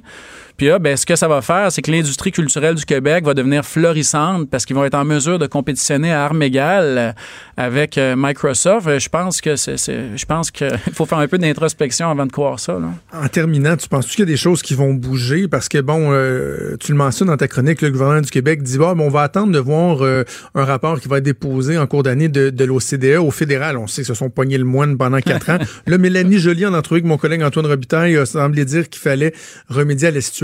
Mais est-ce qu'on peut voir des, changements euh, à ce niveau-là, au niveau de la fiscalité, euh, rapidement ou ça va encore prendre deux, trois, quatre, cinq ans? Écoute, là, les, grandes entreprises euh, de produits numériques, puis les gouvernements, ils jouent, au niveau des règles fiscales, jouent au chat et à la souris un peu partout. Les gouvernements essaient de s'adapter. Le Canada, c'est la seule place où le chat n'a pas fait sa job. la raison, c'est la suivante, c'est qu'à la dernière campagne électorale, et je l'explique aussi dans le journal, Stephen Harper s'est engagé à ne taxer aucun produit numérique sous couvert qu'il ne fallait pas augmenter le fardeau fiscal des Canadiens, ce qui, est, ce qui est un argument très, euh, très contestable. Et il avait mis Justin Trudeau au défi de faire de même et de s'engager à ne pas augmenter le fardeau fiscal des Canadiens. Qu'est-ce qu'a fait Justin Trudeau? Il est tombé dans le panneau. Il a dit qu'il n'augmenterait pas le fardeau fiscal des Canadiens. Le mandat commence, et puis là, on se ramasse avec des situations complètement saugrenues comme Netflix, qui est en train de prendre le marché à tous nos producteurs ici, euh, producteurs de produits télévisuels originaux. Et là, Netflix ne paie pas ses taxes. Alors, le gouvernement fédéral est pris avec sa promesse. Qu'est-ce qu'il fait? Il ne peut pas taxer Netflix. Ça aurait été un précédent. Euh, hyper important. Mélanie Joly, c'était la reine canadienne des occasions ratées là-dessus. Ben oui. Ben, qu'est-ce qu'on a fait? Ben, on a dit, on vous taxera pas, on va pas appliquer nos propres lois, on va pas, pas appliquer nos propres principes fiscaux, on n'arrivera pas au 21e siècle. Faites donc- Faites-nous juste nous promettre que vous allez investir dans du contenu télévisuel chez nous. On n'est même pas sûr qu'ils n'auraient pas investi de toute façon, comme ils font dans la plupart des pays. Puis c'est comme ça que ça s'est terminé, puis ça a été un scandale épouvantable. Qu'est-ce que le gouvernement fédéral a fait pour la taxation de ces grandes entreprises qui vendent du numérique depuis, euh, depuis ce temps-là? Zéro avec une barre au travers. Zéro. Maintenant, nous, on a ce débat-là ici au Québec. On a besoin de se coordonner avec le gouvernement fédéral, puis on a une campagne électorale qui arrive. Puis moi, ce que j'écris, c'est comment Trudeau peut changer son fusil d'épaule sans, dans le fond, euh, être obligé d'admettre qu'il a fait une erreur avec Netflix. Ça a été monumental, puis qu'on a fait rire de nous autres à la grandeur des pays du G20. tu sais. Alors moi, ce que je- mon impression, c'est que Trudeau est un peu condamné à rien faire, et j'espère que, je pense qu'en 2020, que le prochain rapport de l'OCDE, qui va mettre, euh, qui va faire des propositions de politique publique, de coordination fiscale entre les pays très, très claires, j'espère que ce rapport-là sera suffisant pour que le gouvernement fédéral euh, se, se, se, se sente obligé d'agir. Mais le point fondamental, c'est qu'on est injuste envers notre monde. tu sais. Euh, tu sais, la- la- L'empathie, c'est une denrée rare, puis il faut pas la dépenser sur des géants technologiques pendant que nos entreprises paient. C'est très bien dit. C'est très bien dit. Écoute, moi, moi j'ai l'impression, Jean-Denis, que le, climat a quand même changé, parce que même si on aurait peut-être dû le, considérer il y a quatre ans, il reste que là, les gens sont de plus en plus sensibilisés au fait qu'il y a carrément péril en la demeure. Là. On le voit avec Groupe Capital Média, puis la plupart des médias qui disent on est en train d'être complètement étouffé, on manque d'oxygène. Euh, ce serait pas la première fois qu'on voit quand même un parti politique là opérer un changement qui est peut-être difficilement défendable, mais qui se rendent compte que euh, ils ont pas le choix de, de le faire avant de faire face à l'électorat. Bref, Puis on est capable d'être des juste- leaders. Puis moi, je pense que si nos partis politiques puis nos décideurs décident d'aller dans ce sens-là, que l'électorat va l'accueillir favorablement. Il faut, faut arriver au 21e siècle. On peut, on peut pas vivre sans temps en arrière. Jean-Denis, toujours un plaisir. On se reparle la semaine prochaine. Salut. Pendant que votre attention est centrée sur cette voix qui vous parle ici, ou encore là, tout près ici, Très loin là-bas? Ou même très, Celle de Desjardins Entreprises est centrée sur plus de 400 000 entreprises partout autour de vous. Depuis plus de 120 ans, nos équipes dédiées accompagnent les entrepreneurs d'ici à chaque étape pour qu'ils puissent rester centrés sur ce qui compte, la croissance de leur entreprise.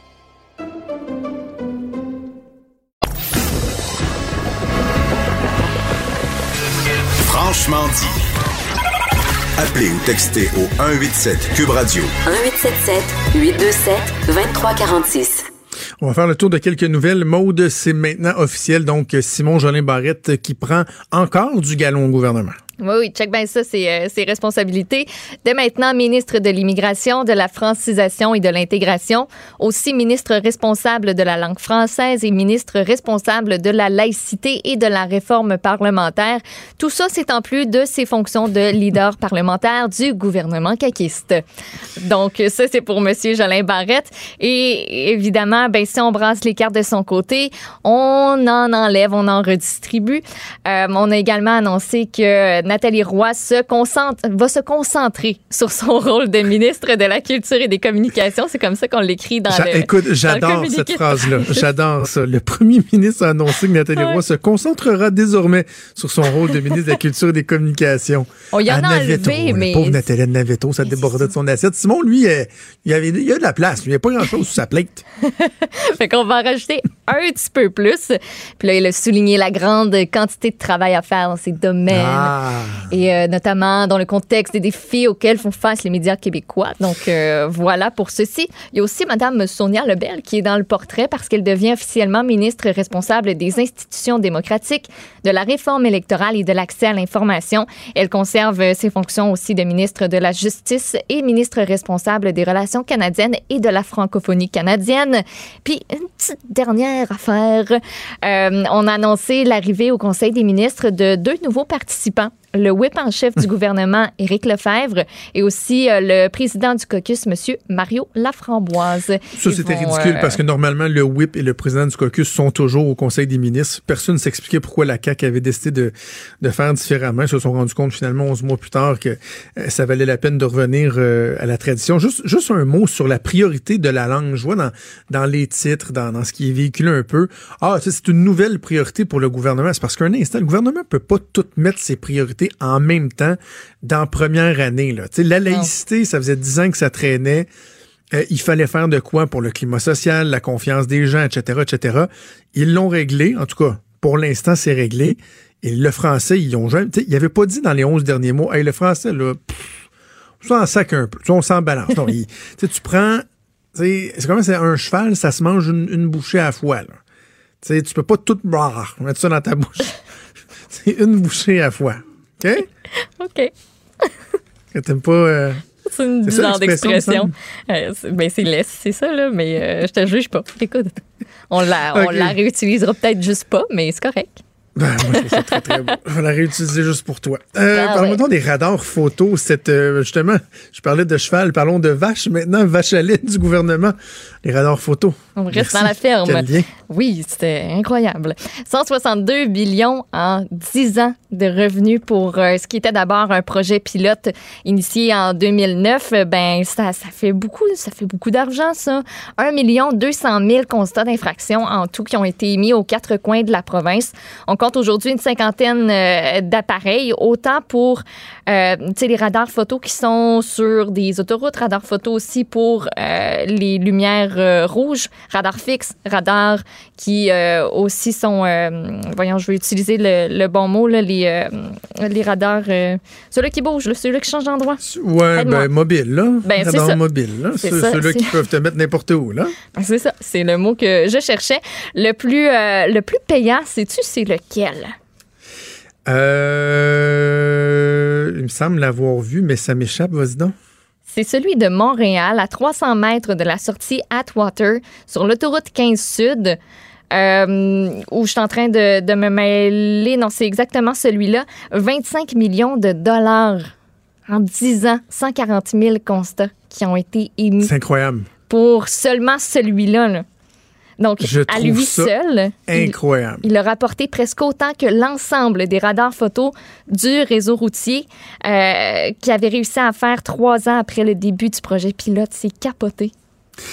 Il y a deux choses là-dedans. C'est que pour ce qui est des, ra- des radars fixes, comment ça se fait que euh, vous les voyez pas venir, là? C'est ça, ça me est surprend un peu. Comme celui qu'il y a sur la 20 en direction Est, juste avant l'échangeur du pont Pierre-Laporte, et dans le top 5, si je me trompe pas, là, quelques millions aussi de ce que j'ai vu. Celui-là, là, tu- écoute, il y a un effet slingshot incroyable quand tu es sur la voie de service de la 20, là, puis c'est même un peu partout où il y en a des radars fixes. Là. Tout le monde roule à 120, là, puis à un moment ça fait Oui. le trafic ralentit. Puis là, dès que tu passes, ça réaccélère. C'est qui qui se fait pogner par ce radar-là? Ben, il faut vraiment que tu sois Clairement, il y en a, là. Puis euh, oui, oui, c'est sûr que ça se peut. Moi, je pense juste à celui où, euh, avant, euh, quand je restais à Québec, là, celui sur Capitale. Euh, tu, le- tu le sens clairement là, quand tu arrives un petit peu dépassé là, les promenades Beauport, à peu près une sortie plus loin, là, il y a un radar photo puis tu vois tout le monde ralentir. Fait que c'est sûr que tu es forcé de ralentir. Mais moi, je plaide coupable. J'ai failli me faire pogner. Je sais pas pourquoi. Je, je sais pas pourquoi je l'ai pas eu finalement. Le, je pense qu'il était pas encore en service ou en tout cas. Euh, j'ai- J'avais failli me faire pogner parce que j'étais trop dans ma tête, j'étais trop dans ma bulle. J'étais, c'était 80, ça passait de 100 à 90. Je l'ai pas vu. Puis, euh, ben, c'est ça. Tu te demandes comment, comment ça se peut qu'on se fasse Ben, pogner avec les radars ouais. fixes. Moi, j'étais dans ma bulle. J'étais pas là. Je te dis ça, mais j'en ai pogné un. tu sais. Bon, c'est ça. Mais il était moins évident que les autres. Ça fait pas longtemps qu'il était installé. C'est sur euh, Henri IV, proche, euh, je pense, de Chemin Sainte-Foy ou Henri Bourassa, je sais pas trop quoi. Et c'était un, un samedi matin. Je m'en allais à Salut Bonjour au week-end. Fait que, tu sais, faut que je parte de Lévis, que je me rende jusqu'au centre Vidéotron, euh, au studio de TVA là-bas. Et j'étais solidement en retard. Et Ah j'avais ben. le pied vraiment pesant, OK? Ouais. Et j'ai jamais vu le radar photo. J'allais vraiment plus trop vite, vite. que la limite de 90. Et en arrière de moi, puis tu sais, il était tôt, là, genre euh, 7h45 le matin, avec le soleil était assez bas. Et en arrière de moi, il y avait une vanne. Puis tu sais, la boîte de la vanne, est- c'est métallique, si on veut. Ouais. Donc, quand j'ai passé dans mon rétroviseur, il y a le flash du photoradar qui est parti. Et dans le reflet, tu sais, avec le soleil, en tout cas, j'ai été ébloui par le flash qui reflétait dans la boîte du 53 pieds.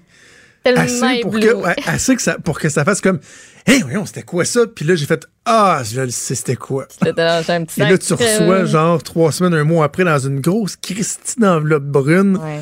par la poste. C'est fait en à peu près 25 copies. là. Je sais pas, c'est très, très, très lourd. là. Il pourrait faire Ok. ça par courriel.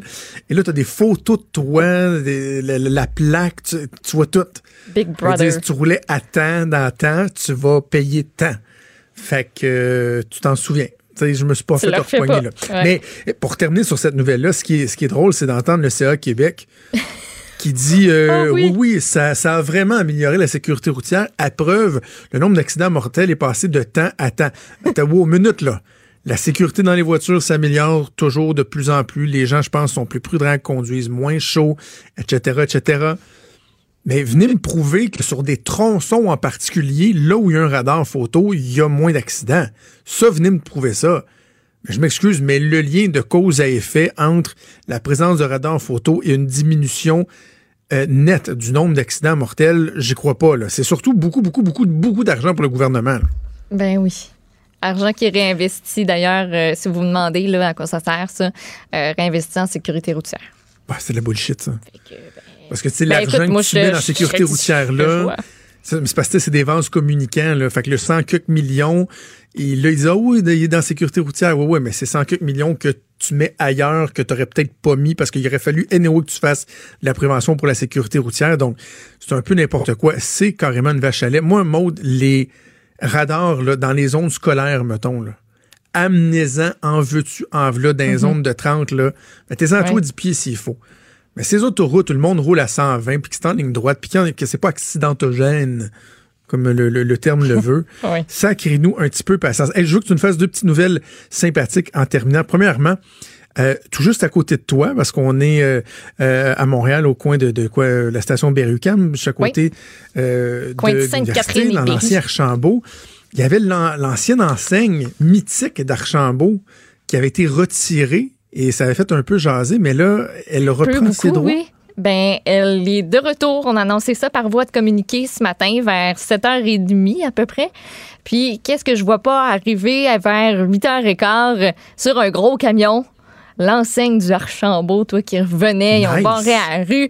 Puis c'est de voir, tu sais, c'est quand même, c'est hyper imposant, là, c'est de voir ça qu'on qu'on la prend de l'horizontale, l'amener à la verticale, la monter en haut parce que, tu sais, elle est comme elle est suspendue, euh, accrochée à l'immeuble. Puis, euh, ben, moi, j'ai trouvé ça euh, bien impressionnant. Donc, elle est de retour. L'enseigne Archambault, elle va recommencer à briller au, courant, au courant de la journée. Là. Je sais pas, ils en sont où dans l'installation présentement. Bravo. C'est un peu comme si on enlevait le Farine Five Rose là, tu sais, à Montréal. Ouais. Euh, ça fait partie du patrimoine. Je pense que c'est- correct de le faire. Et en terminant, parle-moi d'un communiqué qui a été mis, en fait, un site Internet. Tu m'as envoyé ça. C'est assez Ah, oui. frappant. là. J'aime ça, ce genre de démonstration-là, qui concerne notre consommation hallucinante de bouteilles d'eau. Oui, j'ai vu penser ça sur Twitter ce matin. C'est de Reuters Graphics. Quand vous allez sur leur site Internet et que vous sélectionnez euh, l'article qui s'appelle Drowning in Plastic. Vous allez tomber sur une page, puis il va y avoir plein de bouteilles d'eau qui vont commencer à inonder littéralement votre écran. Et juste à côté, il y a euh, un chiffre qui ne cesse d'augmenter et ça dit, bon, ben, depuis 30 secondes, il y a tant de bouteilles d'eau, tant de bouteilles d'eau et ça va jusqu'à une minute. Et durant cette minute-là, ben, on recouvre entièrement. Il y a un petit camion de, poubelle qui est là, puis qui attend, puis qui se fait recouvrir par une montagne de bouteilles d'eau. Et c'est juste pour nous conscientiser à quel point euh, on en consomme du plastique à usage unique. Chaque minute, un million de bouteilles de plastique qui sont vendus. Les chiffres sont, sont assez incroyables. Et puis après ça, ben, on nous met ça à différentes échelles. Donc, Ben oui, chaque- c'est ça, ça, marque aussi. Là. oui, chaque heure, 54,9 millions de bouteilles. Et on nous compare ça. euh, à- ils font comme une espèce de montagne et ils comparent ça à Rio de Janeiro, euh, la, la statue euh, du Christ. De Jesus. Exactement. Donc, qui fait 38 mètres, ben, ça aurait l'air de ça. Chaque jour, 1,3 milliard de bouteilles. La- L'espèce de montagne de bouteilles serait aussi haute que la Tour Eiffel. Après ça, on met ça un mois, 40 milliards de bouteilles d'eau. Et on le remet à côté euh, de, de la Tour Eiffel et la, la montagne immense. Ça prend euh, littéralement là, tout notre écran. Fait que, c'est juste pour nous montrer à quel point on en consomme. Puis quand on met ça à l'échelle humaine, qu'on compare ça, ben, que ça a tout simplement aucun bon sens. À un moment donné, on met euh, la plus gigantesque, en fait, montagne de bouteilles qui serait 4 trillion bottles. Fait que euh, 4 trillions de bouteilles. là. trillions. 4 trillions. Mettez ça à côté de New York, là. Ça a l'air de Ben, l'Everest. Non, non, c'est fou. Il faut, être, Incroyable. il faut être conscientisé de- davantage à ça. Et d'autant plus, Maude, que la plupart des études euh, démontrent que l'eau de notre robinet, lorsque on est dans des endroits, évidemment, on ne parle pas des pays du tiers-monde, mais dans des endroits qui ont des systèmes d'aqueduc et des goûts comme chez nous, l'eau du robinet, très, très, très souvent, dans la grande majorité des cas, est beaucoup euh, et, et de plus grande qualité que celle qu'on boit dans ces bouteilles de plastique. Bref, allez voir ça, ça fera pas mal l'imaginaire. Je l'ai mis Merci, sur mon. Twitter. Bye. Vous écoutez Franchement dit. avec Jonathan Trudeau. Et Maude Boutet.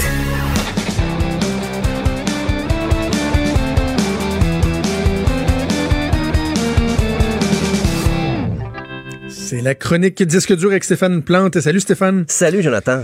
On a l'impression qu'avec l'été qui s'achève, la période des festivals est pas mal euh, terminée, mais non, il y en a d'autres. Ça, se continue. Tu vas nous parler de deux festivals qui vont débuter euh, à Montréal sous peu. Oui, c'est le. Ben, tout d'abord, le Festival sonore du 13 au 15 septembre. Mais là, c'est un festival quand même différent de ce qu'on qu'on connaît habituellement avec des spectacles, avec des artistes et tout. Là, c'est plutôt mis sur, euh, je dirais, la lutherie. les spectacles, euh, ben, dire, les démonstrations de, des luthiers qui peuvent se rencontrer. euh, même, ça peut être aussi pour les gens qui débutent. euh, ben, il y a bien sûr, les questions de guitare, mais aussi des pédales d'effet, des amplis, des basses. Et j'ai été assez surpris. C'est la troisième édition. Ça avait un peu passé sous le radar parce que les luthiers, c'est malheureusement un peu méconnu comme métier des, des amateurs de musique en général, mais pourtant, c'est ô combien indispensable euh, que ce soit un musicien amateur qui débute, qui a quelque chose qui brise sur sa guitare, ou un musicien professionnel qui s'apprête à partir en tournée. Il faut connaître un luthier. C'est comme quasiment comme un informaticien là, dans une famille. Là. Bon ben, un, un luthier. quand t'es musicien, tu connais un luthier. C'est formidable. Donc, c'était euh, un beau projet. là. On veut, on veut faire connaître un peu la profession. C'est sûr qu'il n'y a pas juste des luthiers, des kiosques de luthiers, il y a aussi des représentants pour des, des marques. Euh, il y a une cinquantaine d'exposants. Ça va être à l'Agora Hydro-Québec euh, sur 175 avenue du président Kennedy. C'est centre-ville de Montréal, près du quartier des spectacles. Mais il faut dire aussi au Québec, euh, la fabrication de guitares, ça nous connaît plus qu'on pourrait se l'imaginer. Euh, c'est certain que les, les fabricants américains, puis même aussi les fabricants asiatiques maintenant ont une grosse part du marché. Mais euh, juste cette année, il y a- il y a eu un livre qui a été lancé sur euh, Robert Godin qui est le fondateur, bien sûr, des guitares Godin. C'est le, le livre s'appelle tout simplement L'homme derrière les guitares Godin. Et puis on se rend compte que finalement, ça a pris de l'expansion. C'est bien sûr, il y a un marché au Québec, ne serait-ce que dans ce qu'on appelle les entrées de gamme, c'est les guitares pour apprendre à, à jouer. Ça a l'air de rien, mais il y a beaucoup de gens qui se découragent. Donc, euh, ça, vaut pas la peine d'acheter une guitare à plus de 1000 dollars quand t'es pas certain si tu vas aimer ça. Mais tu peux faire quand même des, des guitares d'entrée de gamme de qualité. C'est là-dedans que Godin a misé beaucoup. Et c'est devenu le plus grand fabricant en Amérique du Nord. Euh, les guitares Godin sont vendues dans 98 pays dans le monde.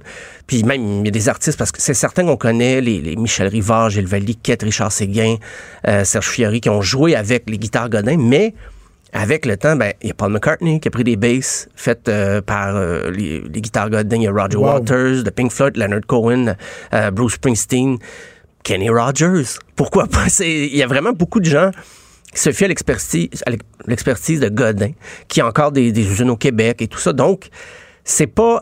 Il y a comme une histoire méconnue entre le, le métier de l'outil au Québec et le, le grand public, parce que c'est certain, on voit les artistes chanter, tout ça, mais c'est, je, pense que je vais écrire une lettre d'amour au luthier éventuellement. C'est profession méconnue. Et là, c'est l'occasion de découvrir un peu leur, implication dans, dans la scène. Le festival sonore. Il y en a qui l'appellent le salon de la guitare, là, mais c'est festival sonore du 13 au 15 septembre. Donc, c'est. Dans euh, le fond, Stéphane, ça s'adresse, oui, aux initiés, mais aussi aux curieux. Oui, les gens, oui, justement, qui aiment la musique, mais qui veulent en apprendre un peu davantage. Euh, les gens peuvent se rendre là aussi. C'est pas juste les, les, les, les maniaques, les luthiers eux-mêmes qui peuvent se rendre là. Il y a les gens qui sont les bienvenus pour, euh, pour en apprendre davantage. Ah oui, les, les, euh, les néophytes, là, c'est ceux qui veulent s'initier euh, pour l'équipement, de savoir comment ça, ça fonctionne, parce que c'est un peu un casse-tête au début, là, quand tu dis, OK, j'ai besoin de, de distorsion, d'écho, qu'est-ce que je fais? Bon, là, on peut justement aller rencontrer les fabricants, puis connaître et exprimer nos besoins avec les, les, les gens sur place. Donc, c'est à surveiller. De, troisième édition, comme je dis, mais je pense que c'est la plus grosse édition cette année. Là. Il y a beaucoup de- d'exposants de réunis. Euh, sinon, ben, un autre festival un petit peu plus connu, mais qui a commencé en 2002, c'est Pop Montréal.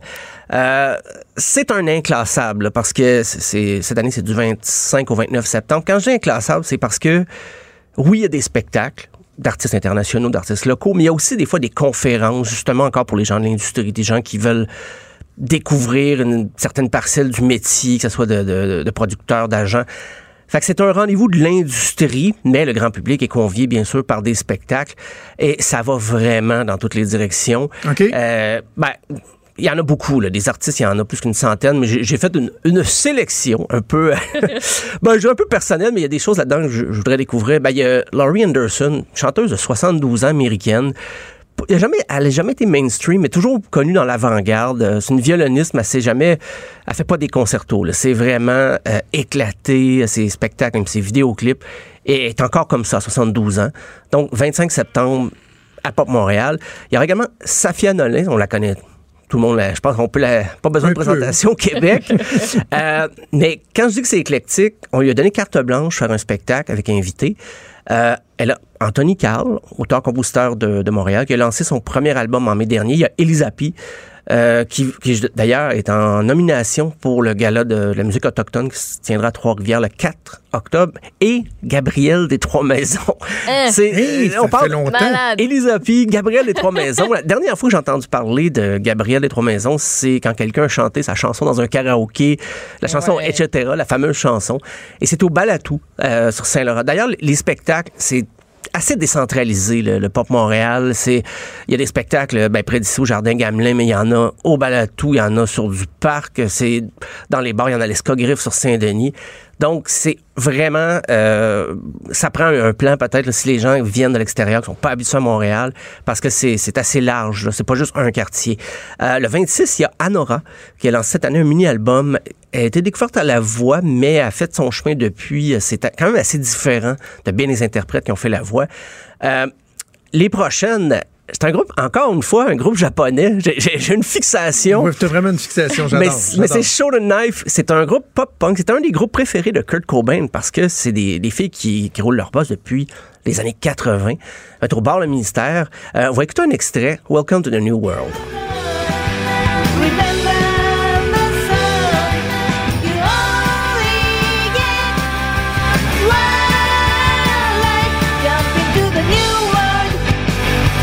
En anglais. Euh, oui, c'est en anglais, mais il y a des chansons en japonais, il y a des albums complets en japonais. Euh, c'est une grosse prise pour Pop Montréal parce que j'avais entendu que les, les, les filles tournaient plus tellement en dehors du Japon, faisaient plus des grosses tournées comme avant.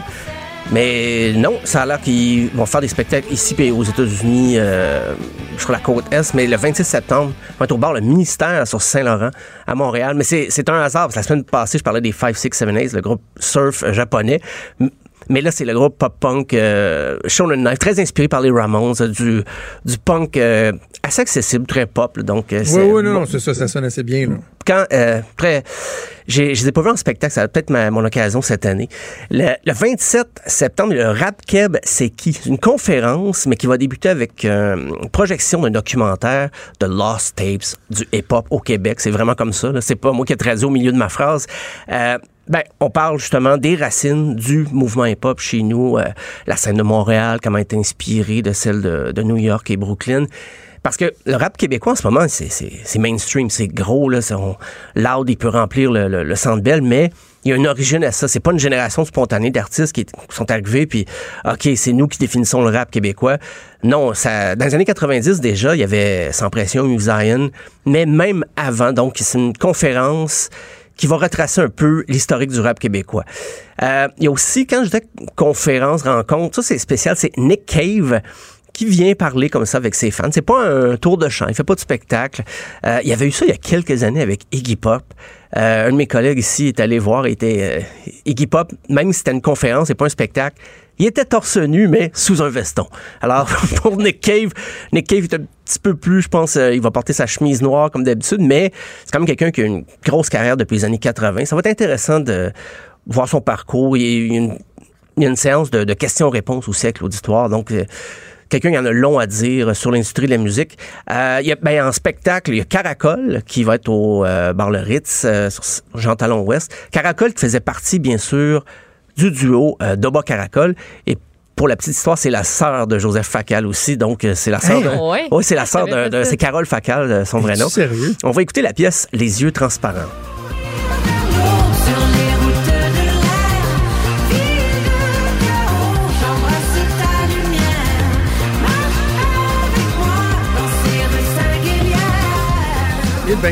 dans. Eh la de. Joseph Facal.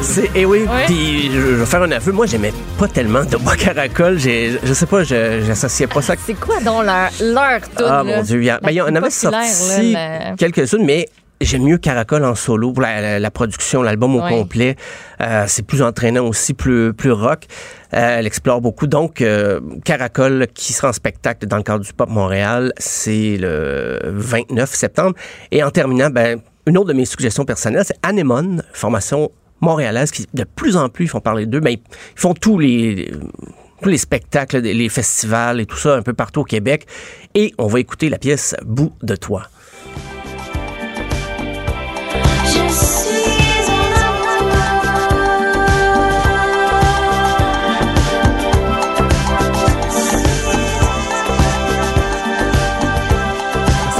Tu nous, tu nous rappelles les dates euh, en terminant, Stéphane? C'est du 25 au 29 septembre euh, prochain. Donc, euh, c'est un peu partout. Ben, il y a beaucoup de choses sur la rue Saint-Laurent, là, mais ça sort un peu du quartier. Donc, C'est euh, ça, la toune. C'est la chanson de Doba Caracol. Étrange. Ah, c'est là? Non, mais attends, on va faire un. Ah oui, je connais ça. Attends. Je la chanterai pas. OK, non, mais attends, Joanie, baisse le son parce que moi aussi, je vais partir de quelque chose. Parce que moi aussi, tu m'as donné envie d'en- d'entendre quelque chose. Ah, bien sûr! Il y a eu des trois maisons, on se laisse là-dessus. On se laisse là-dessus. À demain, Wow, salut. merci. Fonce droit sur toi, bébé, quand tu danses, les choses que je pense frôlent l'indécence. Il est franc et nuancé.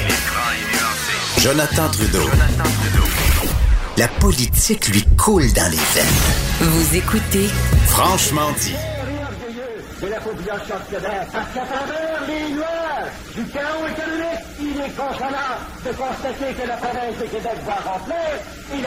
Il y a 60 ans, au mois de septembre, ça va faire 60 ans que Maurice Duplessis est décédé. C'est lui qu'on entend. Évidemment, on comprend que des fois, la, qualité des audios qu'il nous a laissés, ça commence à, à dater un peu. On va revenir sur l'héritage de Maurice Duplessis, évidemment, avec l'historien Denis Anger qui est avec moi en studio. Salut, Denis. Salut, Jonathan. Ben oui, le chef, comme on l'appelait, hein. Maurice Le Noblet Duplessis.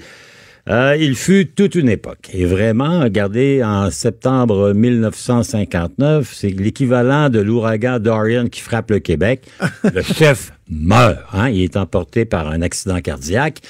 Alors qu'il est aux frontières du Labrador à Shefferville, il est allé visiter un peu les mines de fer. On sait qu'on lui avait beaucoup reproché de vendre nos richesses naturelles aux Américains pour un, un sou la tonne de minerai de fer.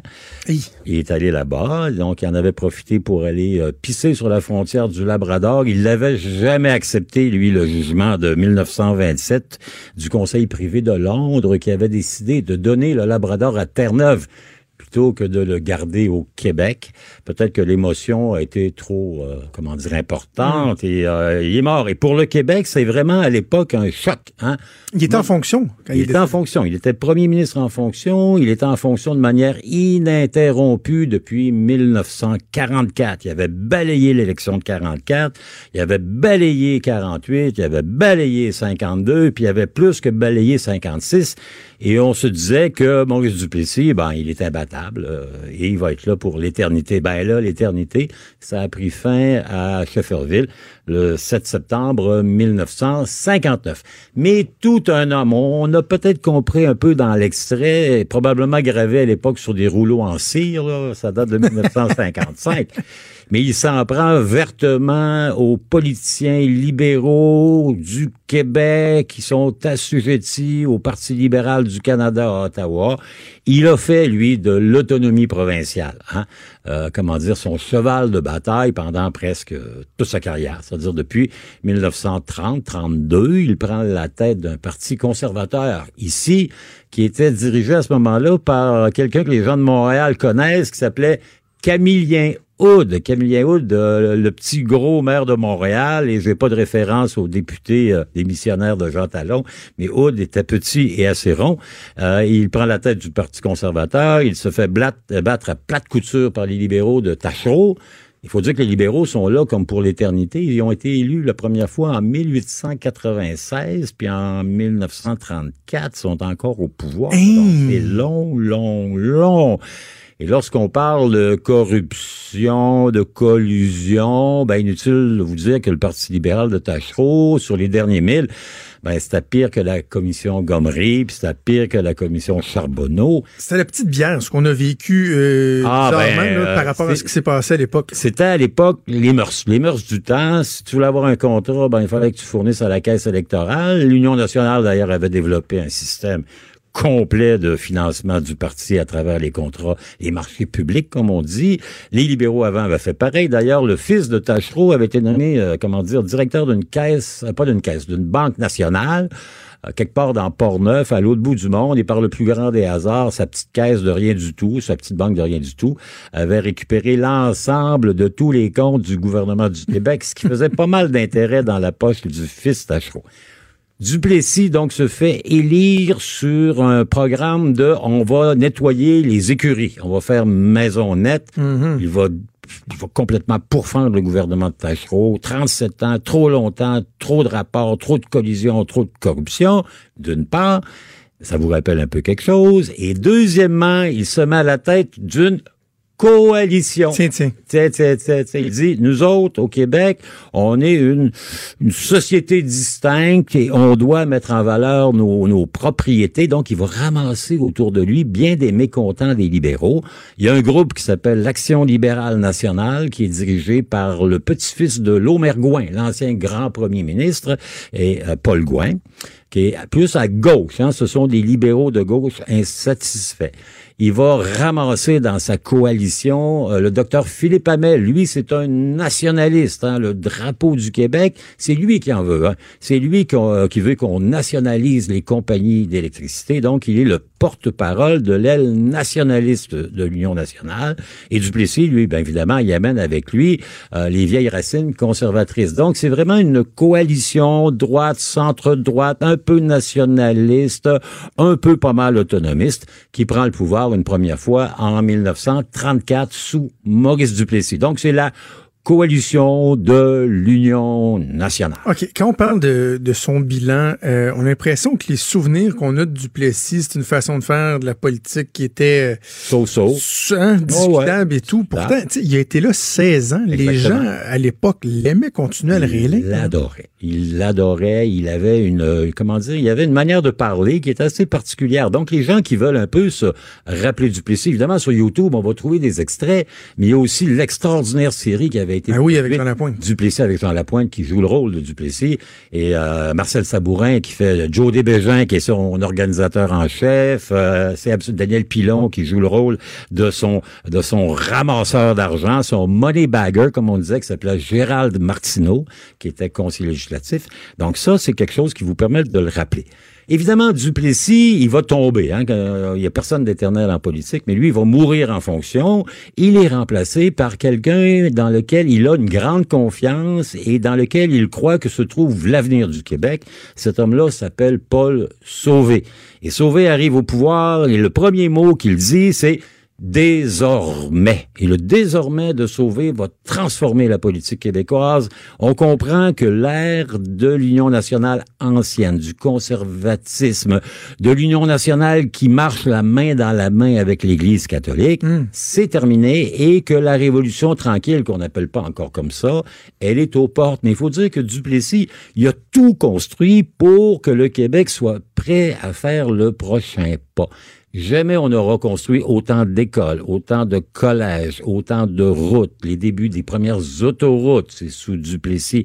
Il est un constructeur, mais un constructeur prudent. Donc, il ne dépense jamais un sou sans d'abord avoir garanti qu'il avait les revenus à tel point que, à sa mort en 1959, euh, il n'y avait pas encore la péréquation.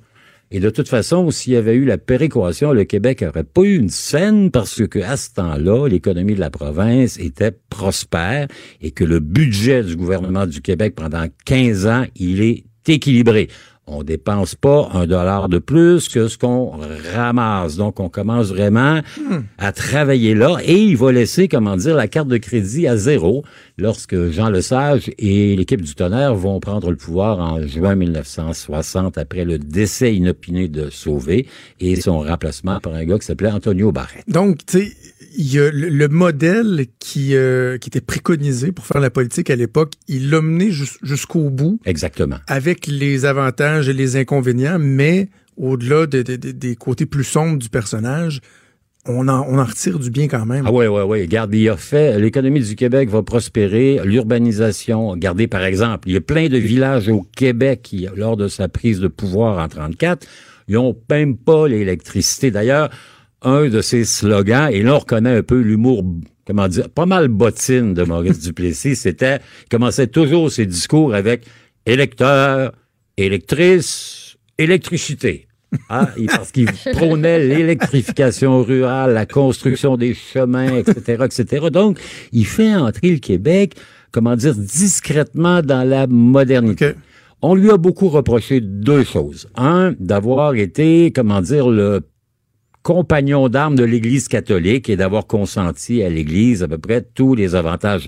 D'ailleurs, on va le rappeler parce que ça s'est passé il y a pas longtemps. C'est lui qui avait accroché le crucifix dans la salle de l'Assemblée Ben oui, au Salon nationale. Bleu. Au Salon Bleu, qui à l'époque était le Salon Vert. D'ailleurs, euh, Jonathan, c'était en 1976-77 qu'on a changé la couleur. Avant, c'était le Salon Vert, parce qu'en Grande-Bretagne, et on le voit, quand vous regardez actuellement les la débats... Chambre des Lords. la- la chambre des communes où ça fait pas beau, pas vraiment par les courent, vous remarquerez, c'est capitonné de vert.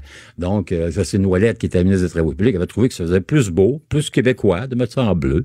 Donc, c'est Duplessis qui l'a fait accrocher en 36 et ça a été, comment dire, déplacé, pas si discrètement que ça, mais quand même un peu dans l'oubli, il y a pas très longtemps. Duplessis, donc, le lien avec l'Église. Mais lui, il se dit, L'Église, c'est bon parce que ça amène du personnel à bon marché. C'est-à-dire que les enseignants, les frères, les sœurs, les curés, les, euh, les aumôniers, les infirmiers, les infirmières, coûtent pas cher, ça lui permet de construire. Donc, il sort. Et deuxièmement, ben, on lui reproche aussi la loi du cadenas. C'est-à-dire qu'il va vraiment faire taire les oppositions radicales. Il va évoquer la menace communiste pour faire adopter une loi qu'on appelle la loi du cadenas parce que ça permet de cadenasser toutes les salles où se réuniraient éventuellement des gens qui s'approchent de l'idéologie communiste. C'était lousse comme principe. ça peut être n'importe quoi. Là. Il était un syndiqué, une association, des artistes. Donc, euh, et c'est une des raisons pour lesquelles on a dit de son époque, à ce niveau-là intellectuel, que c'était la grande noirceur. Mais 60 ans plus tard, vous avez, c'est pas vraiment si noir que ça, c'est pas si clair que ça. Il fut en son temps une puissance dominante du Québec et les idées qui l'animaient, assez étonnamment, mais pas tant que ça, sont largement repris par le gouvernement du Québec actuel, qui est lui aussi une grande union nationale. Franchement dit. Jonathan Trudeau. Et Maude Boutet. Appelez ou textez au 187 Cube Radio 1877 827 2346. Cube Radio. Cube Radio. C'est le 9 et 10 novembre prochain qu'aura lieu le congrès national extraordinaire du Parti québécois, une espèce de congrès de refondation. Ce matin, le chef intérimaire Pascal Bérubé et la présidente du parti Gabrielle Lemieux présentaient la proposition principale qui va être soumise aux membres euh, lors de ce congrès-là. On va en discuter immédiatement avec la présidente du Parti québécois, Gabrielle Lemieux, qui est en ligne. Bonjour, Madame Lemieux. Bonjour. Alors, vous avez fait un travail, vous avez consulté les gens. Il y a une proposition principale qui est présentée aujourd'hui. Qu'est-ce qu'on dit là-dedans? Exactement. Donc, on est euh, très heureux euh, à l'aboutissement de, démarches qu'on a fait dans les derniers mois, un travail pas mal sérieux qu'on a fait avec les militants, mais aussi avec des membres de la population, euh, des recherches, des études, donc beaucoup, beaucoup de, mains à la pâte qui a été qui a été mise cet été. Puis on présente aujourd'hui une proposition qui est en deux temps. Donc, dans un premier temps, notre déclaration de principe euh, et dans un deuxième temps, euh, des nouveaux statuts. Alors, euh, la première partie, la déclaration de principe, c'est vraiment dans le but de redéfinir le projet de société du Parti québécois de façon très claire, parce qu'on nous l'a demandé. C'est, c'était un objectif fondamental de notre démarche de clarifier qui on est, ce qu'on propose. Et du côté des nouveaux statuts, c'est pour proposer tout, un tout nouveau fonctionnement du parti, donc beaucoup plus moderne, plus innovant, plus efficace. On disait souvent que le parti était, étouffé par la lourdeur de, de- de son fonctionnement. On veut venir quoi libéraliser un peu ça, alléger le tout? Oui, tout à fait. C'est un des objectifs, c'est-à-dire d'alléger le tout, rendre ça plus flexible, plus réactif. On veut aussi permettre euh, aux bénévoles qui s'impliquent au Parti québécois euh, de ne pas être euh, pris sous euh, justement des lourdeurs de financement, de renouvellement de carte de membre et tout ça. On veut vraiment changer euh, de paradigme pour que leur rôle soit beaucoup plus axé sur la promotion de l'indépendance, qui est de toute façon la- ce qui les passionne là, en, temps normal quand ils se joignent à nous. Euh, puis c'est- c'est notre but premier. Donc on veut euh, libérer puis changer le rôle euh, des militants en ce sens-là. Parce qu'en même temps, Mme Lemieux, au lendemain de l'élection, euh, tout un chacun au PQ disait faut faut tout mettre dans la balance, on, on recule euh, devant rien. Mais là, bon, finalement, et on parlait du- d'un changement de nom de logo, ça finalement vous l'écartez. Et la raison même du parti, l'indépendance aussi. Je dois hein. rectifier ça. Je, dois rectifier ça parce qu'en fait, euh, ce qu'on a, euh, ce qu'on a dit ce matin, c'est que ça faisait pas partie de la proposition qui est actuellement sur la table pour notre congrès des 9 et 10 novembre prochain. Mais la question du nom et du logo et de l'identité visuelle généralement euh, du parti euh, est sur la table aussi. Par contre, on veut faire les choses dans l'ordre, puis on veut le faire aussi avec des données objectives qui vont vraiment venir nous éclairer sur cette question-là. Fait qu'on on jugeait que c'était absolument primordial qu'on mette de l'avant la modernisation du parti avant, puis qu'ensuite on puisse se poser la question puis décider est-ce que on doit garder notre nom et notre logo ou le changer euh, en fonction des changements en profondeur qu'on aura fait au Congrès. Donc c'est plus une question d'étape euh, qu'une question d'écarter ça euh, tout à fait. Là. OK. Je comprends que la déclaration édicte quatre principes. Bon, on parle de liberté, de justice, d'équité, de nationalisme. On ajoute la protection de l'environnement. Euh, on va parler d'indépendance. Vous me disiez tantôt, on veut euh, incarner un renouveau, l'identité du parti. Qu'est-ce qui est différent dans ces principes-là de ce qu'on a connu au cours des dernières années? Mhm. C'est une très bonne question. Donc, juste pour vous donner une idée, en fait, nous, ces quatre valeurs-là qu'on a mis euh, au centre de notre déclaration, euh, d'autres parties en ont souvent sept, huit, neuf et plus. Alors, nous, on s'est vraiment centré sur quatre euh, et c'est des valeurs qui sont sous-jacentes finalement au projet d'indépendance. Alors, le fil conducteur de tout cette, ce texte-là qui fait à peu près 600 mots, là, moins de deux pages, c'est l'indépendance et c'est ce que le parti fera et comment il le fera. Donc, comment il euh, comment il abordera l'indépendance.